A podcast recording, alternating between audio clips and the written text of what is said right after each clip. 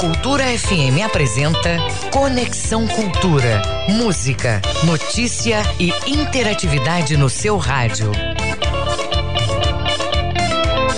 Você está na Cultura.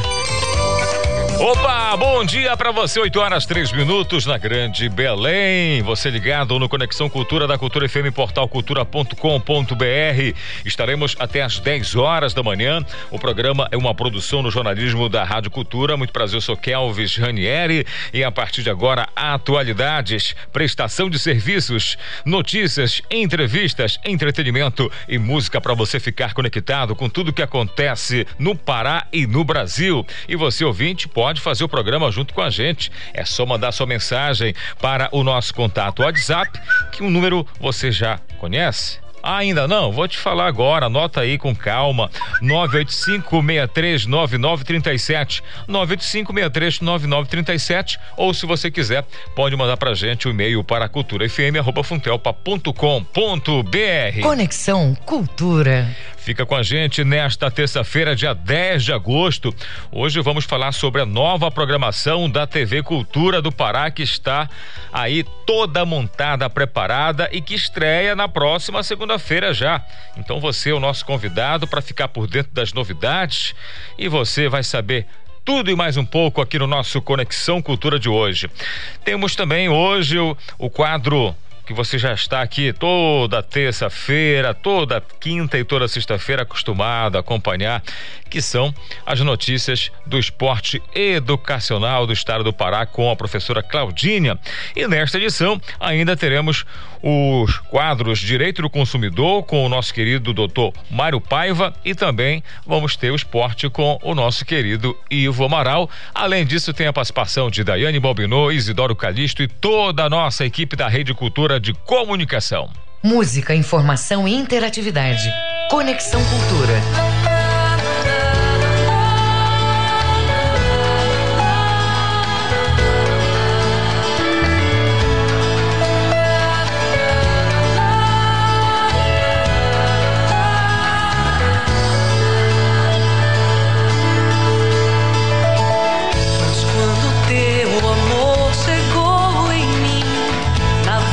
Gente começa com essa música dela, Simone Almeida. Quando o teu amor chegou em mim. Bom dia para você, 8 horas 6 minutos agora. Conexão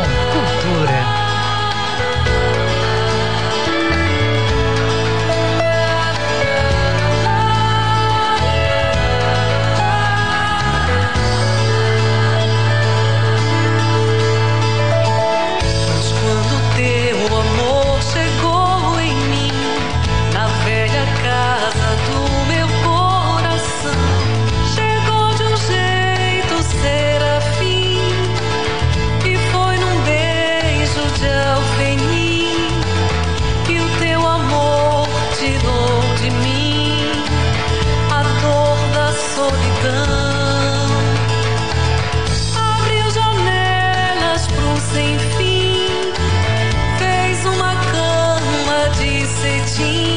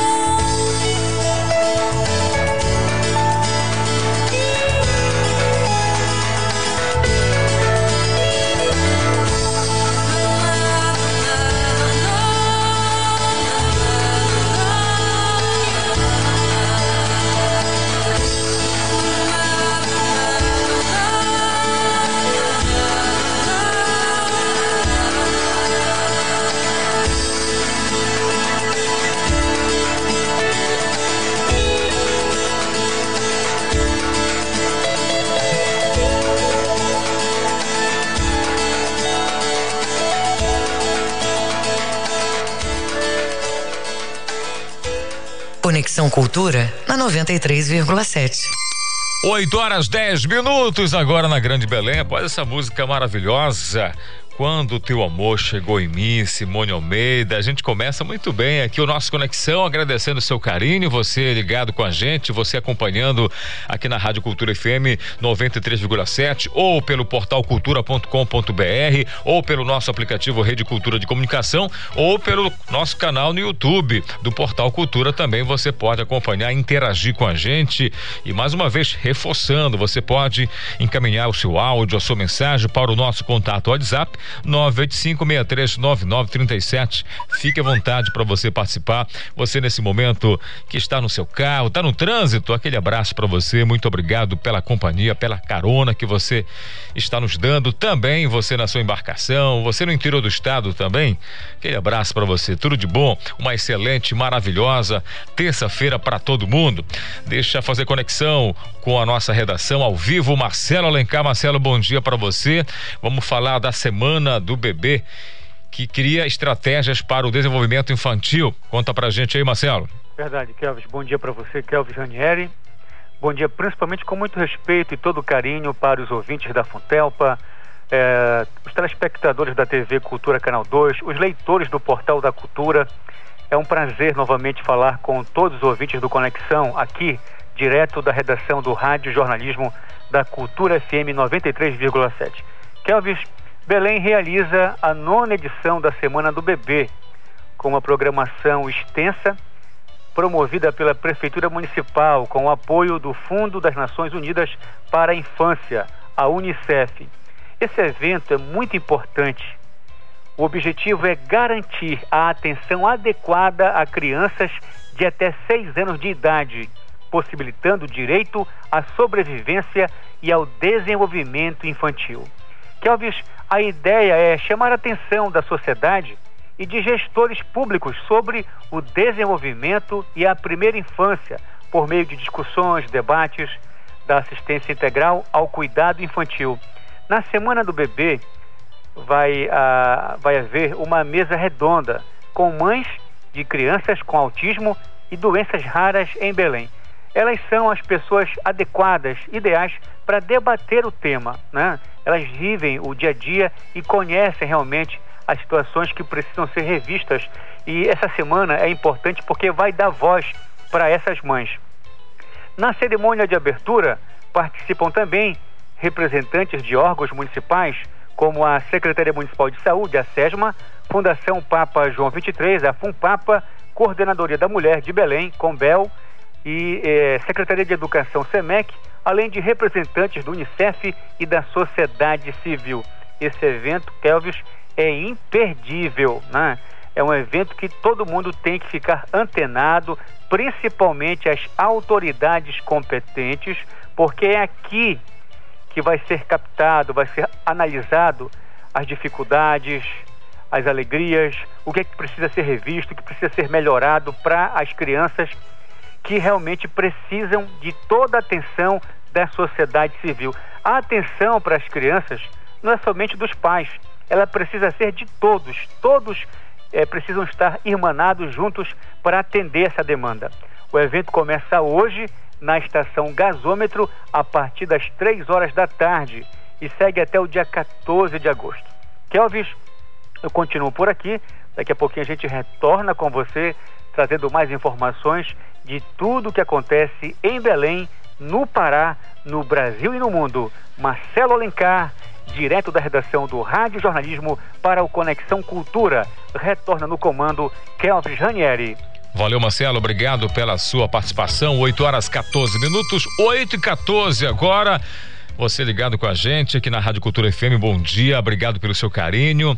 E a gente daqui a pouco vai falar sobre vacinação. Vacinação. Ontem, o governador anunciando a chegada de doses de vacina e no final da tarde já as doses chegaram no estado e a gente já já vai falar como é que está o calendário de vacinação, porque aqui na capital Belém ontem foi suspensa e hoje, terça-feira, também a vacinação está suspensa aqui na capital. Lembrando que o sábado, a capital Belém, Belém conseguiu vacinar acima de 18 anos.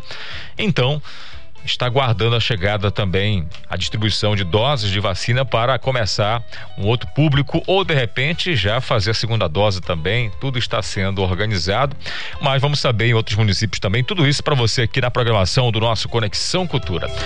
Vou voltar à redação falar agora com a Joana Melo. Joana, bom dia para você. Agosto é o mês de conscientização sobre os riscos do câncer do pulmão. Conta pra gente aí.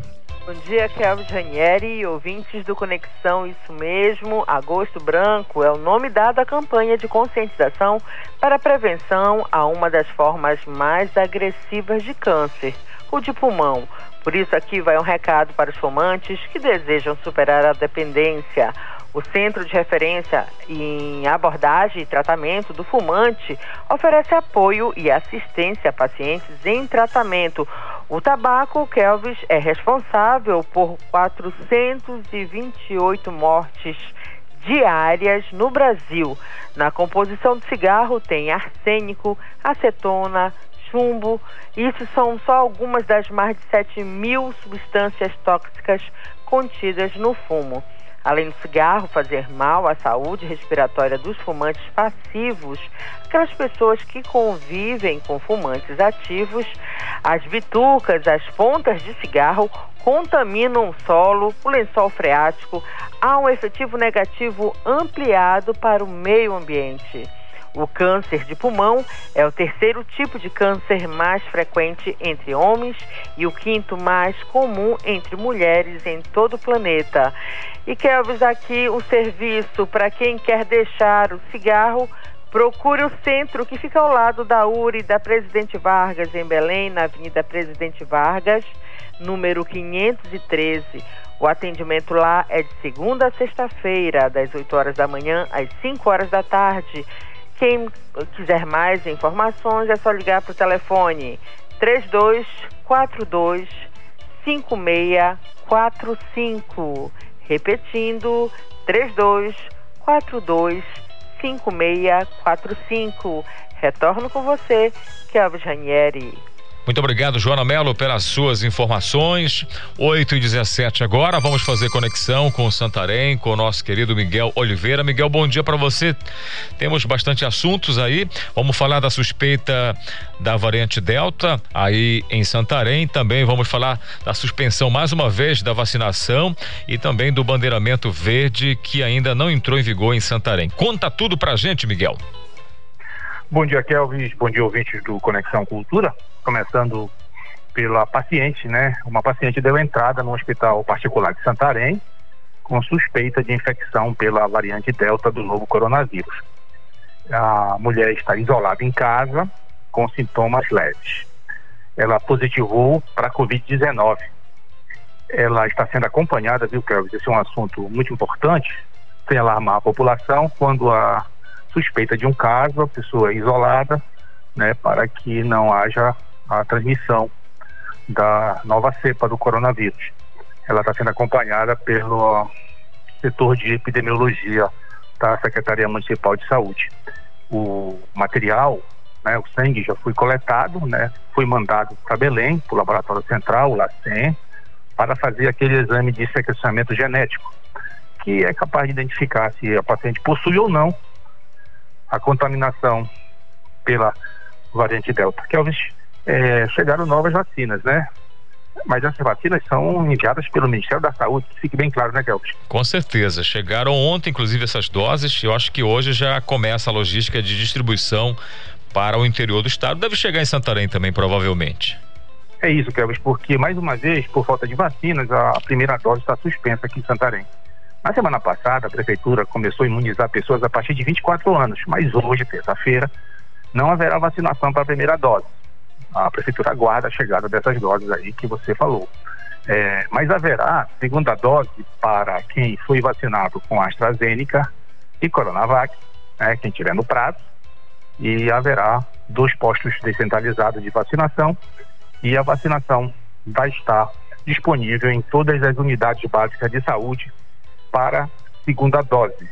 Mas, Kelvis, ah, nem todos os municípios eles seguem automaticamente os decretos, né, o decreto estadual que mudou o bandeiramento para verde em todo o estado. Aqui em Santarém você sabe que ainda não entrou em vigor? Ainda não, Miguel, mas já era para estar, tá, né, Miguel? O que está acontecendo? Conta pra gente por não, que, é, que não entrou. Uma, uma, uma burocraciazinha, né? Ah. E assim, o decreto estadual ele é o balizador, né? Ele dá as linhas gerais. Mas Sim. existe um comitê de crise para enfrentamento. Esse comitê de crise se reuniu ontem e ficou acertado que primeiro haverá o envio de um relatório para o juiz é, em uma possível audiência de conciliação para saber como essas medidas mais frouxas, né, menos restritivas, podem ser adotadas. Porque ah, podem ser adotadas, Kelvis, porque, ao contrário de outros municípios, aqui em Santarém, desde o bandeiramento é, vermelho e até no lockdown, há uma decisão judicial que proíbe realizações de eventos, festas, que estão já permitidas pelo decreto estadual do bandeiramento é verde. Então, o comitê não pôde decidir sem saber qual vai ser a decisão do juiz que concedeu uma liminar a, a pedido do Ministério Público. Mas uma coisa já é certa, Kelly. É, até dezembro, até o final do ano, todos os eventos públicos, como por exemplo o Sairé, Sairé, que você conhece bem, estão suspensos independentemente da cor do bandeiramento, segundo nos informou o secretário municipal de Cultura, Luiz Alberto Figueira.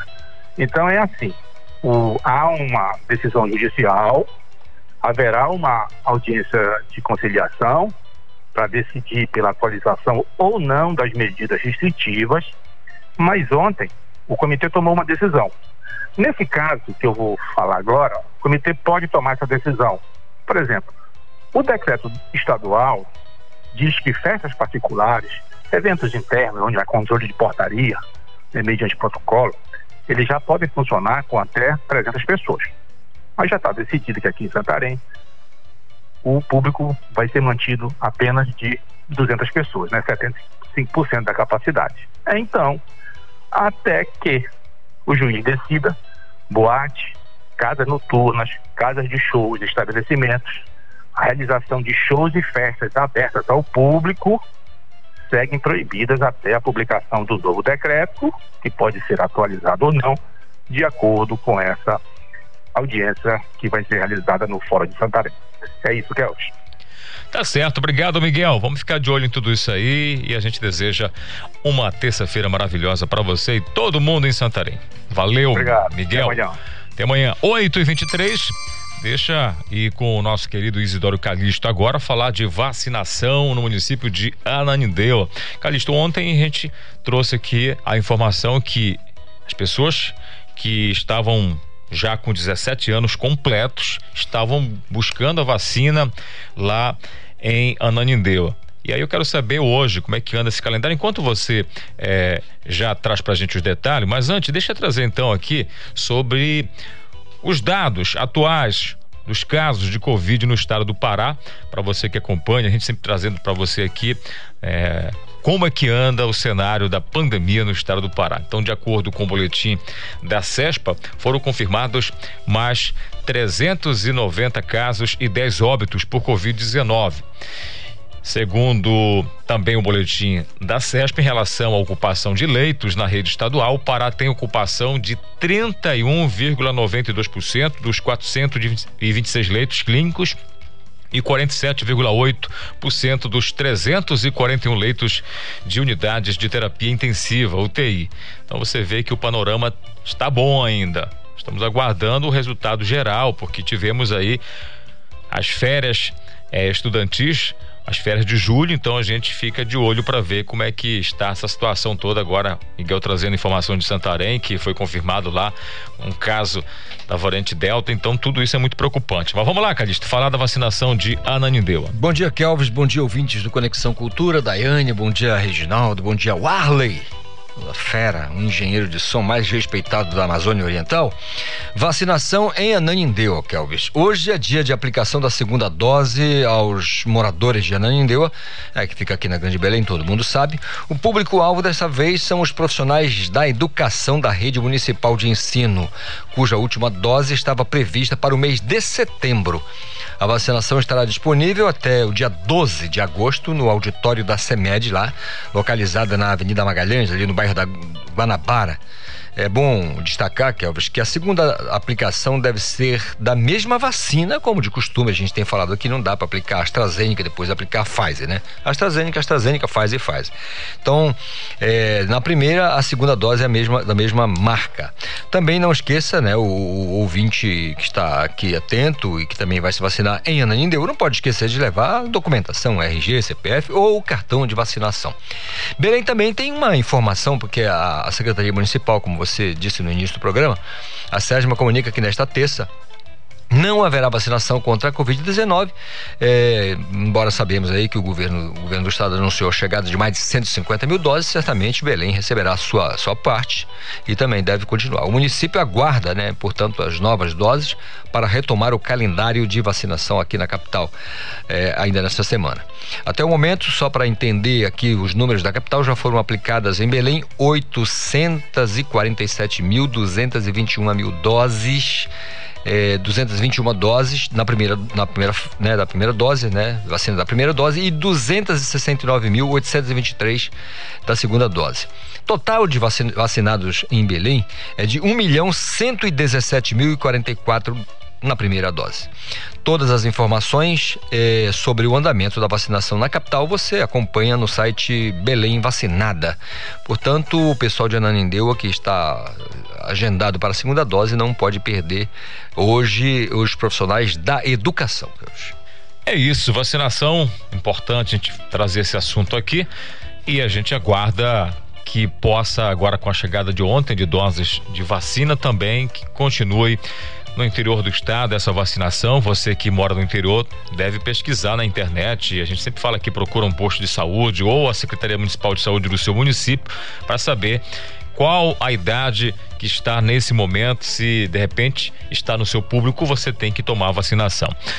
8 e 27 agora, tempo da gente fazer conexão com a região sudeste do estado. Vamos falar com Parauapebas. Por lá está o nosso querido Rodrigo Cardoso. Rodrigo, bom dia para você. Tudo bem, Rodrigo? Tudo bem, graças a Deus, chefe. Cada dia mais bonito, cada dia mais saudável e cada dia mais feliz por participar aqui do nosso Conexão Cultura, junto com o senhor, junto com o nosso grande ilustrosíssimos, tem nem dizer direito, tão, tão fã que eu sou do cara do Calixto. Só uma sugestão, chefe, para mim que acompanho aqui pelo portal é, cultura.com.br e que consigo ver o senhor, vejo o Calixto, esse quadro fica mais bonito quando a Daiane está sentado por aí, viu? Eu vou, já vou lá dar uma sugestão. Daqui a pouco, logo mais, a Daiane, quando ela não está aqui no estúdio, ela está na produção e com o Reginaldo, é a mulher dos bastidores, mas é, concordo com você, a gente tem que colocar toda a equipe aqui para ficar todo mundo bonito. Rodrigo, vamos lá falar de educação. É muito bom a gente falar de educação e eu tenho certeza que foi um momento histórico para Parauapebas, a aula inaugural da UEPA, que reuniu autoridades. É isso? Conta pra gente como foi esse processo todo. Falar de educação, volto a dizer, é uma oportunidade muito legal. É verdade, viu, Kelvis? Olha, é, na última sexta-feira, o governador do estado deu uma passada por aqui com Parauapebas inaugurando, a, como a gente disse ontem, o, o centro especializado para tratamento de Covid para a região e aproveitou também e veio para cá para beneficiar já de cara 59 calouros que vão fazer parte da Universidade do Estado do Pará, da UEPA, tão desejada, tão aguardada pela população, pela comunidade estudantil de Parauapebas, né? É, eles participaram da aula inaugural na instituição do Centro Cultural do município que fica aqui próximo. Esteve presente o governador Helder Barbalho e a sua primeira-dama, o reitor da UEPA, o Clay Chagas, e a vice-reitora Ilma Pastana. Participaram também da cerimônia ao lado deles autoridades locais, como o prefeito, eh, secretário de Educação, etc, etc. Os novos alunos foram aprovados por um processo especial aí de, aqui, desse ano 2021 aqui no município, realizado entre maio e junho deste ano. Os 59 calouros vão é, cursar uma das três graduações ofertadas já de imediato. Podem pode escolher por matemática, ciências biológicas ou engenharia de software.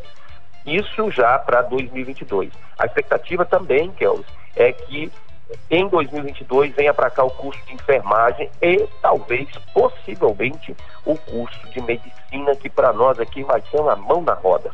Devido à pandemia do Covid-19, as aulas serão realizadas pelo modelo híbrido, né, com as atividades presenciais no Centro Universitário é, de Parauapebas, no CIUP, que é um, um, vamos dizer assim, um improvisado lá. Enquanto as obras do campus da UEPA é, no município prosseguem com a previsão de entrega para junho do próximo ano. Vai ser um campus muito grande. Para nós aqui que temos, é, vamos dizer assim, já o hábito de exportar os nossos jovens para Araguaína, para Palmas, para Goiânia, para São Paulo, isso vai, a, a, vai terminar, porque com essa vinda da UEPA para cá, muita gente vai poder estudar perto dos pais, vai diminuir custo, enfim, é, foi um benefício muito grande que o governo do estado trouxe para gente aqui. Todo mundo aqui está feliz, como eu costumo dizer, igual pinto no lixo. que bom, né, Rodrigo? Importante porque não vai só servir para os alunos de Parauapebas, mas toda a região aí, Canaã dos Carajás, Curionópolis, Eldorado, pessoal que tem que ir para Marabá fazer aí um curso pela UEPA, pela UFPA e agora terão a oportunidade em Parauapeba de cursarem não só isso, com, como você falou, assim que ficar pronto o prédio da UEPA mesmo, aí sim teremos mais ofertas de vagas, mais cursos, opções e a educação transforma com certeza o cidadão, é importante de falar sobre isso. Rodrigo, obrigado pela sua participação. Só, só, um minutinho, deixa eu só, deixa eu só fazer aqui uma adendo, porque só Fique à vontade. que, que Parauapebas não tem nenhum tipo de faculdade. Nós temos várias faculdades particulares e temos também a UFPA, que é a, a, a Universidade Rural do, do, do, Pará, tem outros cursos lá, tá? Mas essa, essa agora, a UEPA, ela veio mesmo, ela é desejada há muito tempo, é, é, o pessoal sempre lutou para trazer É do cá. Estado, né, é, Rodrigo? É, é do Estado, é como você acabou de dizer, né, que a, a educação constrói, quanto mais, melhor, né não? Com certeza. É isso, amigão. Obrigado. Amanhã a gente se encontra novamente aqui nessa conexão que dá um prazer grande falar da região sudeste do estado de Parauapebas, tá bom? Beijo no coração, Calixto. Sou seu fã, Rodrigo Cardoso, direto de Parauapebas para o nosso Conexão Cultura. Valeu, Rodrigo. Vamos fazer nosso intervalo. Já voltamos com mais Conexão Cultura. Estamos apresentando Conexão Cultura. ZYD 233, 93,7 MHz. Rádio Cultura FM, uma emissora da Rede Cultura de Comunicação. Fundação Paraense de Rádio Difusão, Rua dos Pariquis, 3318. Base operacional, Avenida Almirante Barroso, 735, Belém, Pará, Amazônia, Brasil.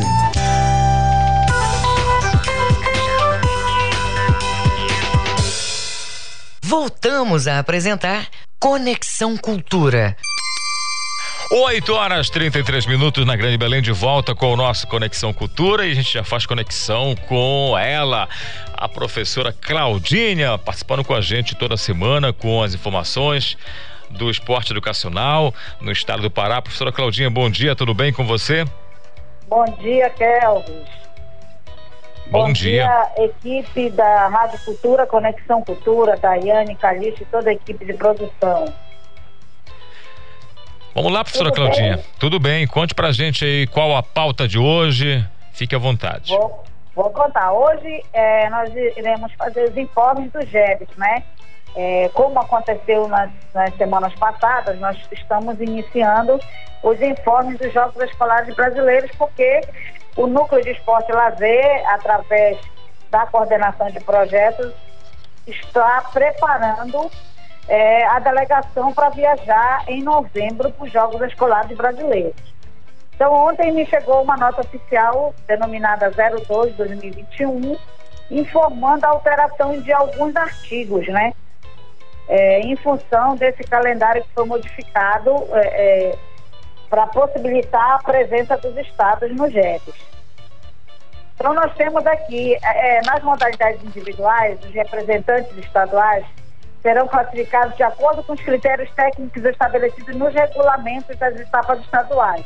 Ou seja, é, para que eu, eu tenha a seleção paraense, que vai participar do GEBS, eu tenho que realizar primeiramente a seletiva estadual, a fase estadual, que é denominada para nós de GEPES, Jogos Escolares Paraenses. Né? Então, isso tem que estar registrado no regulamento do GEPS. É, em caso de desistência, aqui o artigo 23 fala que em caso de desistência, o atleta estudante poderá ser substituído até o dia 8 de outubro. Né? Então, o, vamos dizer que o campeão estadual, da fase estadual, desista por algum problema e até o dia 8 de outubro possa substituir ele é, é, em função da, da realização da etapa. Então, aquele que ficou em segundo lugar, com certeza vai competir substituindo o, o, o atleta que, que desistiu, né? Isso na modalidade individual.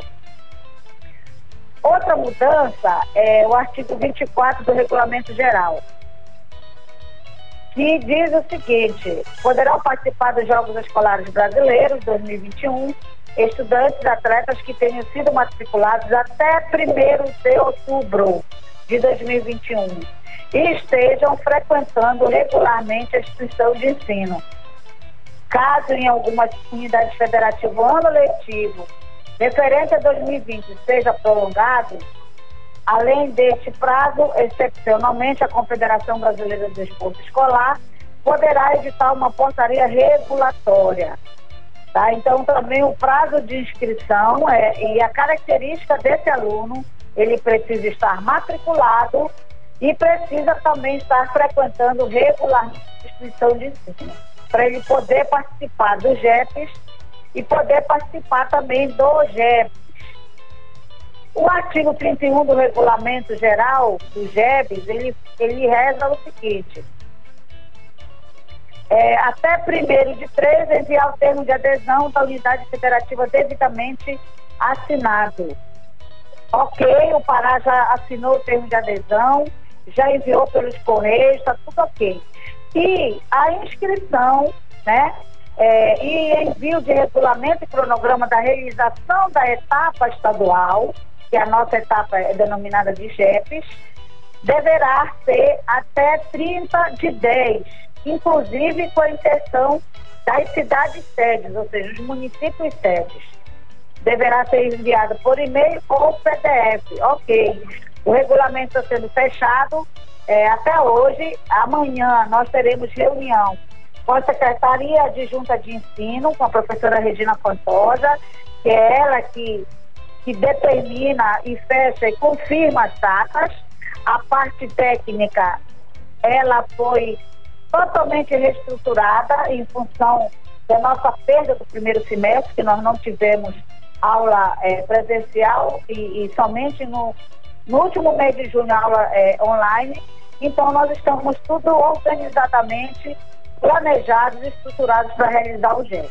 E a última notícia é o calendário de até 30 de setembro, cadastrar a unidade federativa, confirmar a inscrição da modalidade SNAIP e quantificar o número de participantes na sua delegação.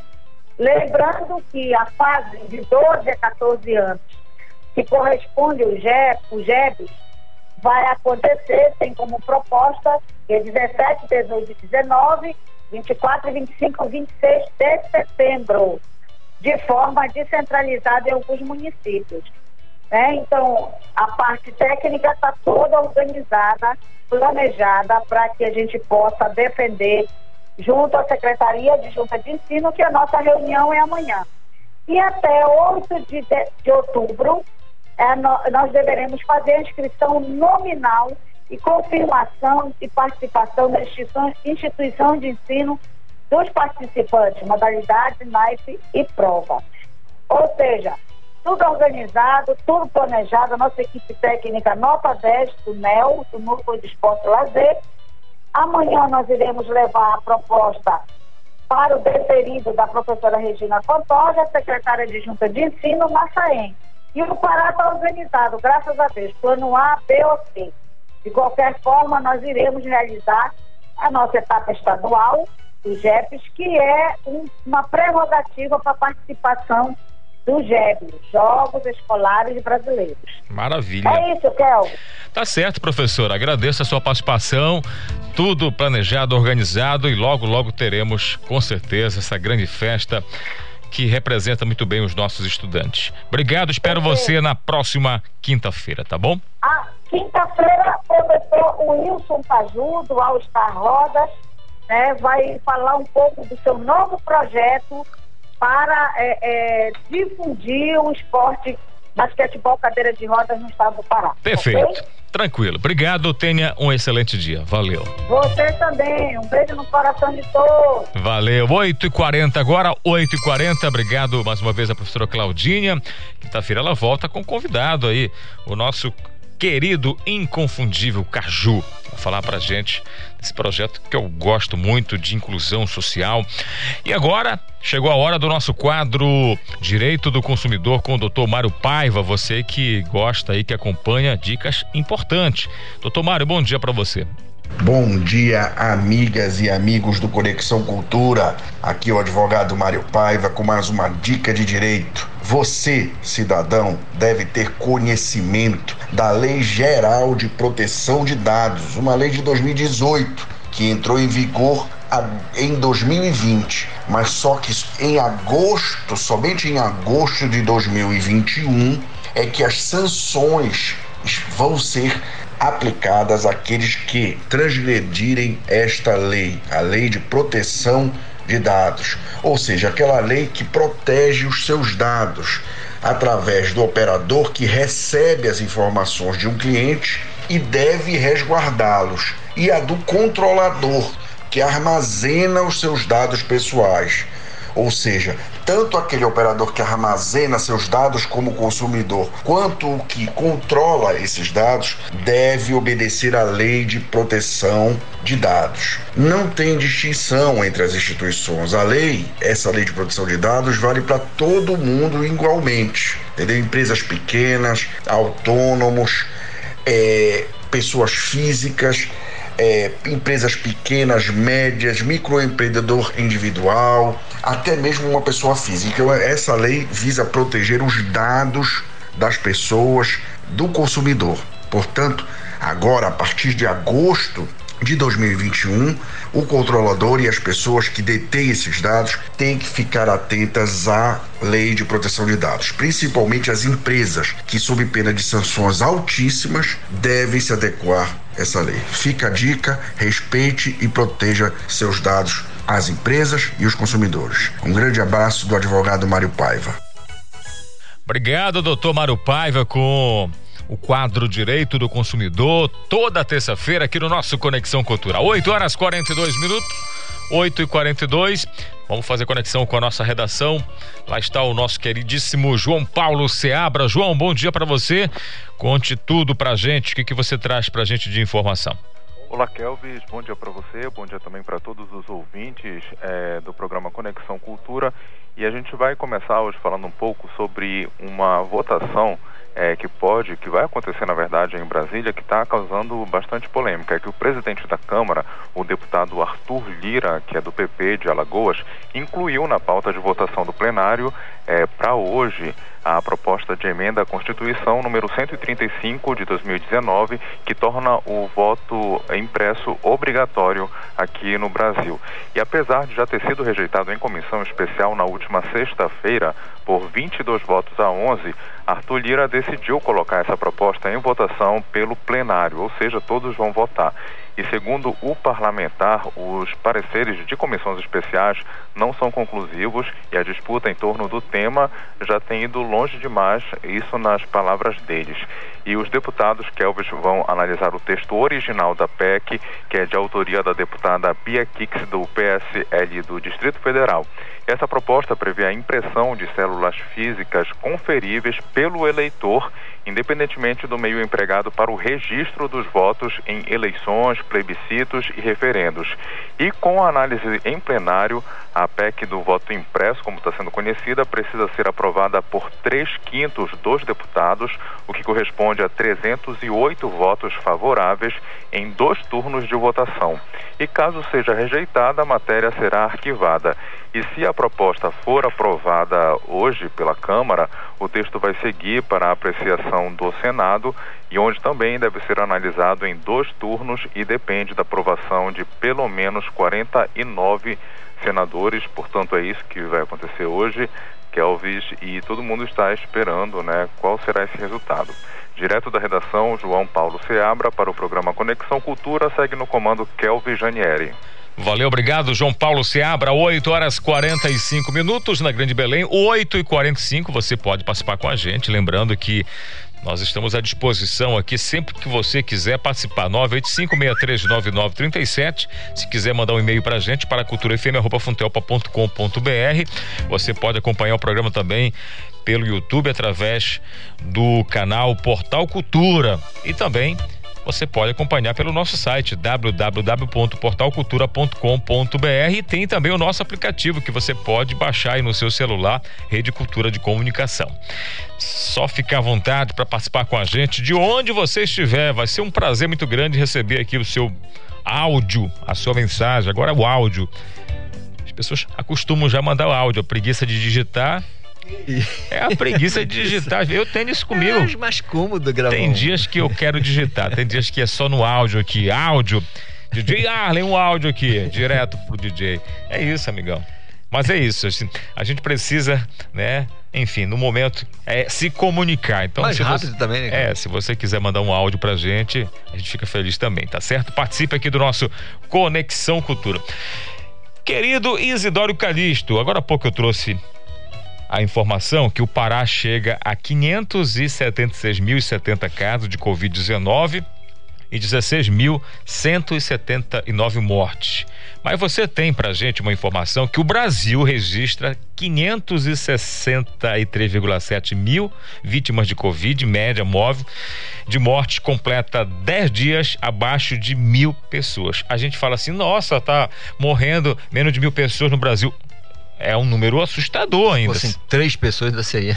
Mas, mas enfim, mas no geral, né, aquele dado que a gente via todo dia de três, né, 2.500 pessoas morrendo todo dia, a gente já fala, é, estamos melhorando um pouco, mas claro, bom seria se nenhuma pessoa tivesse morrido mais. É, melhorou bastante, Carlos, porque o Brasil registrou 237 mortes por Covid-19 nas últimas 24 horas. Isso totalizou é, até ontem, de acordo, eu estou tendo como base aqui o G1, tá? É, até ontem, 563.707 mortes desde o início da pandemia. Esse é o total de mortos no Brasil por causa da Covid-19. Com base nessa situação, a média móvel de mortes nos últimos sete dias chegou a 907 pessoas mortas pela Covid-19. Média, média dos últimos sete dias, é bom anotar. É o décimo dia seguido com média abaixo das mil mortes, né? Que a gente estava acostumado aí, acima, bem acima. Isso em comparação à média de 14 dias atrás. A variação foi de menos 17%, foi o que apontou uma tendência de queda é, de morte pela Covid-19 nesses últimos dias. Os números estão em um novo levantamento do consórcio de veículos de imprensa sobre a situação da pandemia é, de coronavírus no Brasil, é, consolidados, na verdade esses números foram consolidados ao início da noite de ontem. O balanço é feito a partir de dados das secretarias estaduais de saúde. Agora, é impressionante, é uma coisa que a gente chama salto aos olhos essa situação, né? É, embora tenha aí um cenário menos preocupante com relação a Covid-19, é, menos contágio, menos mortes, mas eu acho que muito em função do, do aprendizado, né? A ciência evoluiu, a, a, classe médica aprendeu bastante a lidar com isso. No início ninguém sabia nada, foi um Deus nos acuda. E agora a gente tem essa situação de, de, de, de uma média menor, morrendo menos pessoas. Ainda é muita gente, viu? É muita gente morrendo, mas é, já foi bem pior. E aí a gente fica animado ao mesmo tempo triste quando a gente não percebe eh, uma aceleração. A gente podia estar melhor, bem melhor nesse, nesse cenário. E aí eu vejo que é, de repente a gente dá esse tipo de informação e a pessoa do outro lado pensar, ah, então tá tudo bem, né? Mas Vamos, não está. Não está, né? É igual, por exemplo, é, o governo do estado colocou o bandeiramento verde, ou seja, risco baixo de contaminação. Aí muita gente, ah, então já está liberado tudo. Aí começou a participar de festa, viajar, praia. E a realidade não é essa. Até porque, olha, agora há pouco te trouxe a notícia lá de Santarém. A prova está lá em Santarém. É, já tem uma variante dela. Se tem uma é. pessoa, pode ter certeza que outras pessoas também estão infectadas. Aqui também na capital já foi registrado. E aí você teve aí vários finais de semana onde as pessoas também estavam na praia, participando de festas, shows. Tem, tem cidades aí no interior, Calixto, que abriu tudo. Eu conheço cidades que teve festa de artista que reuniu 5, 10 mil pessoas. Então, para você ver que a gravidade em relação a esse cenário aparentemente tranquilo é muito ruim se você não fazer a sua parte. Então é importante, assim, acho que importante o retorno da economia, ao, aos poucos a retomada né, da, das, das, escolas abertas agora, né, nesse 25%, mas esse cenário que você colocou para a gente a gente fica assim animado, é, a expectativa é grande que a gente não tenha mais nenhum caso de pessoas morrendo, mas pelo que a gente observa, acompanha, ainda tem muita gente negando a vacina, ainda tem muita gente deixando de tomar a segunda dose para completar o ciclo, e aí a gente já começa também a, a receber as informações que vai ser preciso de repente mais uma dose e aí a gente ainda está ainda naquela situação de negar, de não querer tomar, enquanto que outras pessoas já estão vacinando a terceira dose. Então é importante que haja uma consciência das pessoas e que quando a gente né, vai falar a respeito de um assunto como esse que você trouxe, que a gente não fique, ah, tá tudo bem. Não, não tá tudo bem. A situação ainda é crítica, muito é, crítica. É, é verdade, Kelvis. E, e, é impressionante como esse país é um país de contradições assim terríveis, né? Você repara, nós estamos no meio de uma pandemia, nós temos auxílio emergencial do governo federal, é, que com muitos defeitos, mas acontece, está acontecendo, muitos problemas, e são muitos mesmo, mas acontece. Temos o, os governos estaduais com seus programas, né, nas suas regiões, também de assistência às pessoas menos favorecidas, naqueles grandes bolsões de necessidade. E aí eu pergunto, fica até para o ouvinte aqui, o ouvinte do Conexão, um contrassenso muito grande, em plena pandemia, a ANEEL se reúne e diz: olha, Atenção, concessionárias em seus estados podem aumentar a energia em 10%. Vem cá. Peraí. Não estamos numa crise no meio da pandemia? Calixto, se fosse, se fosse, nós falamos aqui ontem, se fosse só o aumento na tarifa de energia elétrica, a gente até falava assim, poxa, mas a gente vai superar. O problema é que não é só esse aumento. Não, esse é para ter um exemplo. É um né? deles, é entendeu? Um é aumento só. também no, no preço dos combustíveis, aí na cesta de alimentos, é uma série de aumentos que daqui a pouco a gente vai falar assim, meu amigo, um salário mínimo porque não aumenta. Enquanto você aumenta tudo, o salário aumenta é um, né, 8, 10 reais, ou seja, é. que não dá praticamente para nada. Então, assim, é muito contraditório realmente. Eu acho que é... é uma mudança de consciência que precisa ter das autoridades de entender, acho que é uma questão humanitária, é. que o momento não está propício para esse tipo de aí, aí, aí vem a pergunta quando a, uma, uma, um órgão como a ANEL se reúne e diz, olha, vamos aumentar em 10% para os residenciais, ou 9% para os médios e 10% para os grandes. Isso não é uma forma de negar a pandemia também? Não é um certo negacionismo? Porque se nós estamos numa crise sem precedentes, a maior crise sanitária que este país já viu, em toda a sua história, sem a menor sombra de dúvida. O mundo todo, de modo né? geral, né? E aí você você pega, aumenta a energia, a, a gasolina não para de, de, aumentar o preço, quer dizer, é, um nega, é uma forma de negar o que está acontecendo. Eu, eu, eu, vejo dessa maneira. E de matar o povo brasileiro, é. porque quando você aumenta tudo e você tira, às vezes, o direito de ter alimentação na mesa da família brasileira, você também está matando é. as pessoas. Tem muita gente morrendo de Covid mas tem muita gente também morrendo de fome nesse país. é preciso, é preciso ter um pensamento mais humanitário. Valeu, Calixto. 8h54, a gente conversa aqui e claro que você pode também dar a sua opinião, participe com a gente aqui do nosso programa Conexão Cultura. Vou repetir o nosso contato: 985639937. Deixa eu chamar a nossa querida Pamela Gomes, que está ouvindo atentamente aqui o nosso comentário. Pamela, bom dia para você. Ô, Pamela, aumenta tudo, Pamela. E aí a gente fica triste com esses aumentos de energia, de combustíveis, de alimentos. Mas você tem uma boa notícia para a gente dar uma relaxada aqui, porque o MEC divulga hoje o resultado da chamada única do SISU. Atenção, quem fez parte aí, quem está na expectativa. Vamos ouvir atentamente a nossa querida Pamela Gomes. Pamela, bom dia mais uma vez para você, querida. Bom dia, Kelvis, ouvinte do Conexão Cultura. É isso mesmo, o Ministério da Educação libera hoje o resultado do SISU para esse segundo semestre de 2021. Foram disponibilizadas mais de 62 mil vagas em universidades e outras instituições de ensino superior. As matrículas devem ser feitas entre os dias 11 e 16 de agosto, ou seja, a partir de amanhã já. Quem não foi selecionado pode entrar na lista de espera entre o dia 10 e 16 de agosto. O resultado dessa lista de espera será divulgado no dia 18 com, com convocação para matrícula no dia 19. Lembrando que para conferir o resultado da chamada única divulgada hoje, basta acessar o site sisu.mec.gov.br. Pamela Gomes, direto da redação do Rádio Jornalismo para o Conexão Cultura. Valeu, Pamela, obrigado pela sua participação. Então é isso. Você que é estudante aí que está aguardando, fique atento. Calixto, a gente estava falando agora há pouco né, de salário pequeno, de aumento de tudo, mas você está afim de ganhar 65 milhões de reais hoje, hoje, hoje, dia 10? Muito afim. Muito afim? Muito, muito, muito. Quer saber como você pode ganhar 65 milhões? É, é só preciso da, da, chave. Onde é que tá a chave do cofre? Não é Pix, não. É, por falar em Pix, a gente precisa falar desse assunto aqui no programa, porque tá tendo um problema sério de Pix. Eu vou te contar, Calixto, como você pode ganhar e você também que ouve aqui o nosso Conexão Cultura. Mega Sena vai sortear nesta terça-feira, dia 10, o prêmio de 65 milhões. Hoje, é excepcionalmente hoje nessa terça-feira. Olha só a situação toda.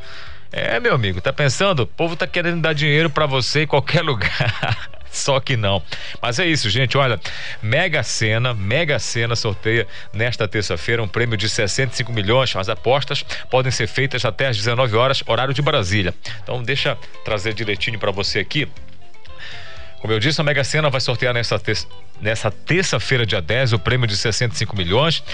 É, as seis dezenas do concurso 2.398 serão sorteadas a partir das 20 horas, horário de Brasília, no espaço Loterias da Caixa, no terminal rodoviário Tietê, na cidade de São Paulo.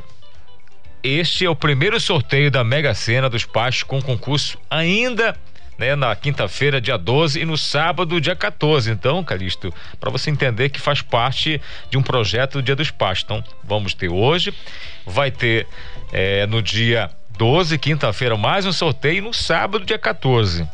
Então tem chance de você jogar né, a semana e quem sabe faturar a premiação da Mega Sena. Agora vamos ser sinceros, Kelvis. É, eu sei que você tem alguns projetos, alguns planos, mas vamos esquecer a fração, se é que podemos chamar de fração. Pega um número fechado, 60 milhões de reais. Tá bom. Primeiro né? passo na sua vida. Primeiro passo? Olha, eu acho que eu voltaria para minha cidade, via um terreno na praia Sabe, eu vou te dar uma resposta para isso aí. Isso, é, o que você está dizendo, com 60 milhões na, na, na, sua conta bancária e sem é, dedução do imposto de renda, porque isso é livre de imposto, é, o prêmio já vem assim, né? É como aquele sujeito que escreve assim no Fusca 73, vendo, aí alguém escreve embaixo. Duvido. Duvido que você ia voltar para cá metade. Deixa eu falar com o Marcelo Alencar. Ele vai falar sobre o trânsito. Marcelo, vamos lá, Marcelo. Eu, agora há pouco, acompanhava aqui na internet ali na Independência, não sei se foi acidente, o que aconteceu, mas o trânsito estava lento naquela região ali. Mas como é que anda o trânsito nesse momento, para quem de repente está nesse momento saindo de casa, Marcelo Leicado? Perfeito. A gente fez um mapeamento agora há pouco e constatamos que mais de 10 ruas estão com o trânsito é, parado, totalmente parado é, nesse exato momento. A gente começa falando sobre a Avenida Padre Bruno Feck, em Belém, que está com o trânsito parado devido a um acidente leve, tá?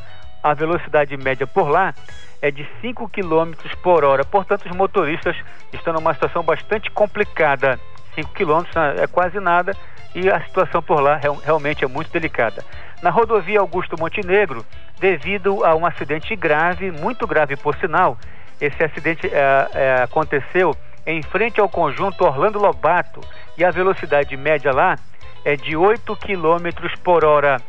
Na rodovia Mário Covas, o trânsito também está parado, todo, todo parado, da esquina da rodovia Augusto Montenegro até a Avenida Independência, lá em Ananindeua.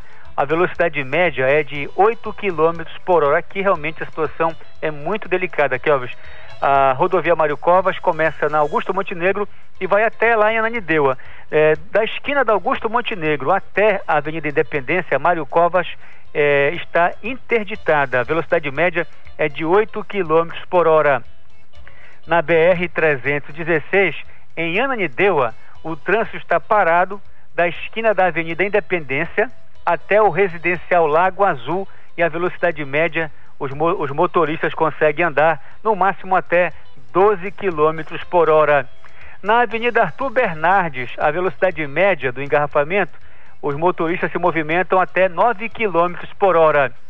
É, outro local muito complicado é na Avenida Três Corações, em Nanideua. É a saída e entrada dos moradores é, da Cidade Nova 2, 4, 5, 6, 7, 8 e por diante.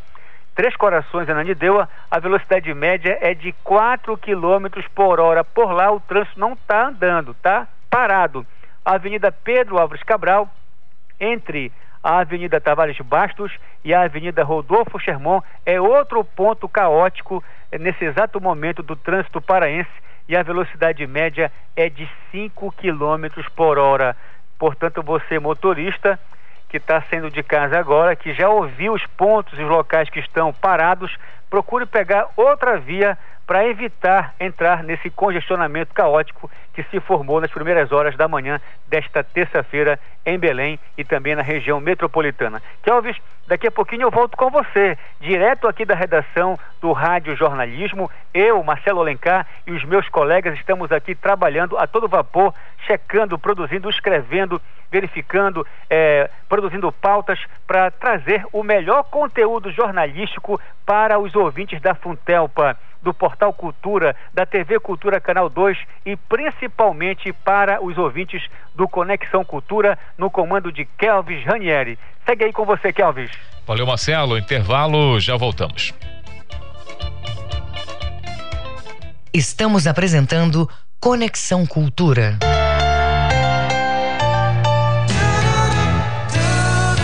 Cultura FM. Aqui você ouve música popular paraense eu quis provar do veneno. Música popular brasileira. Cores do mar, festa do sol. Vida é fazer todo sonho brilhar. Cultura FM 93,7.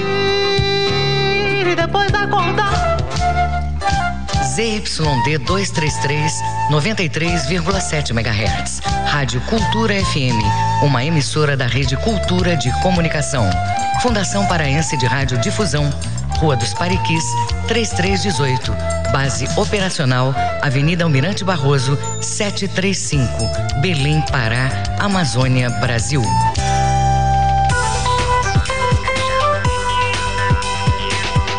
Voltamos a apresentar Conexão Cultura. 9 horas 3 minutos na Grande Belém. Vamos fazer conexão com a região nordeste do estado, Bragança. O nosso querido Alex Ribeiro já está com a gente conectado. Alex, bom dia para você, tudo bem, companheiro? Conta pra gente os acontecimentos aí da Pérola do Caeté, Bragança, Pará, Brasil. Bom dia, Kelvis. Bom dia, meus irmãos queridos aí, ouvintes da Rádio Cultura. Um prazer mais uma vez estar com vocês por aqui. Bragança continua em todo vapor com a vacinação contra a Covid-19. É importante destacar isso. É, os professores, né, profissionais de educação estão recebendo a segunda dose nesse período aqui de 9 a 13, né, recebendo a segunda dose 9 a 13 de agosto.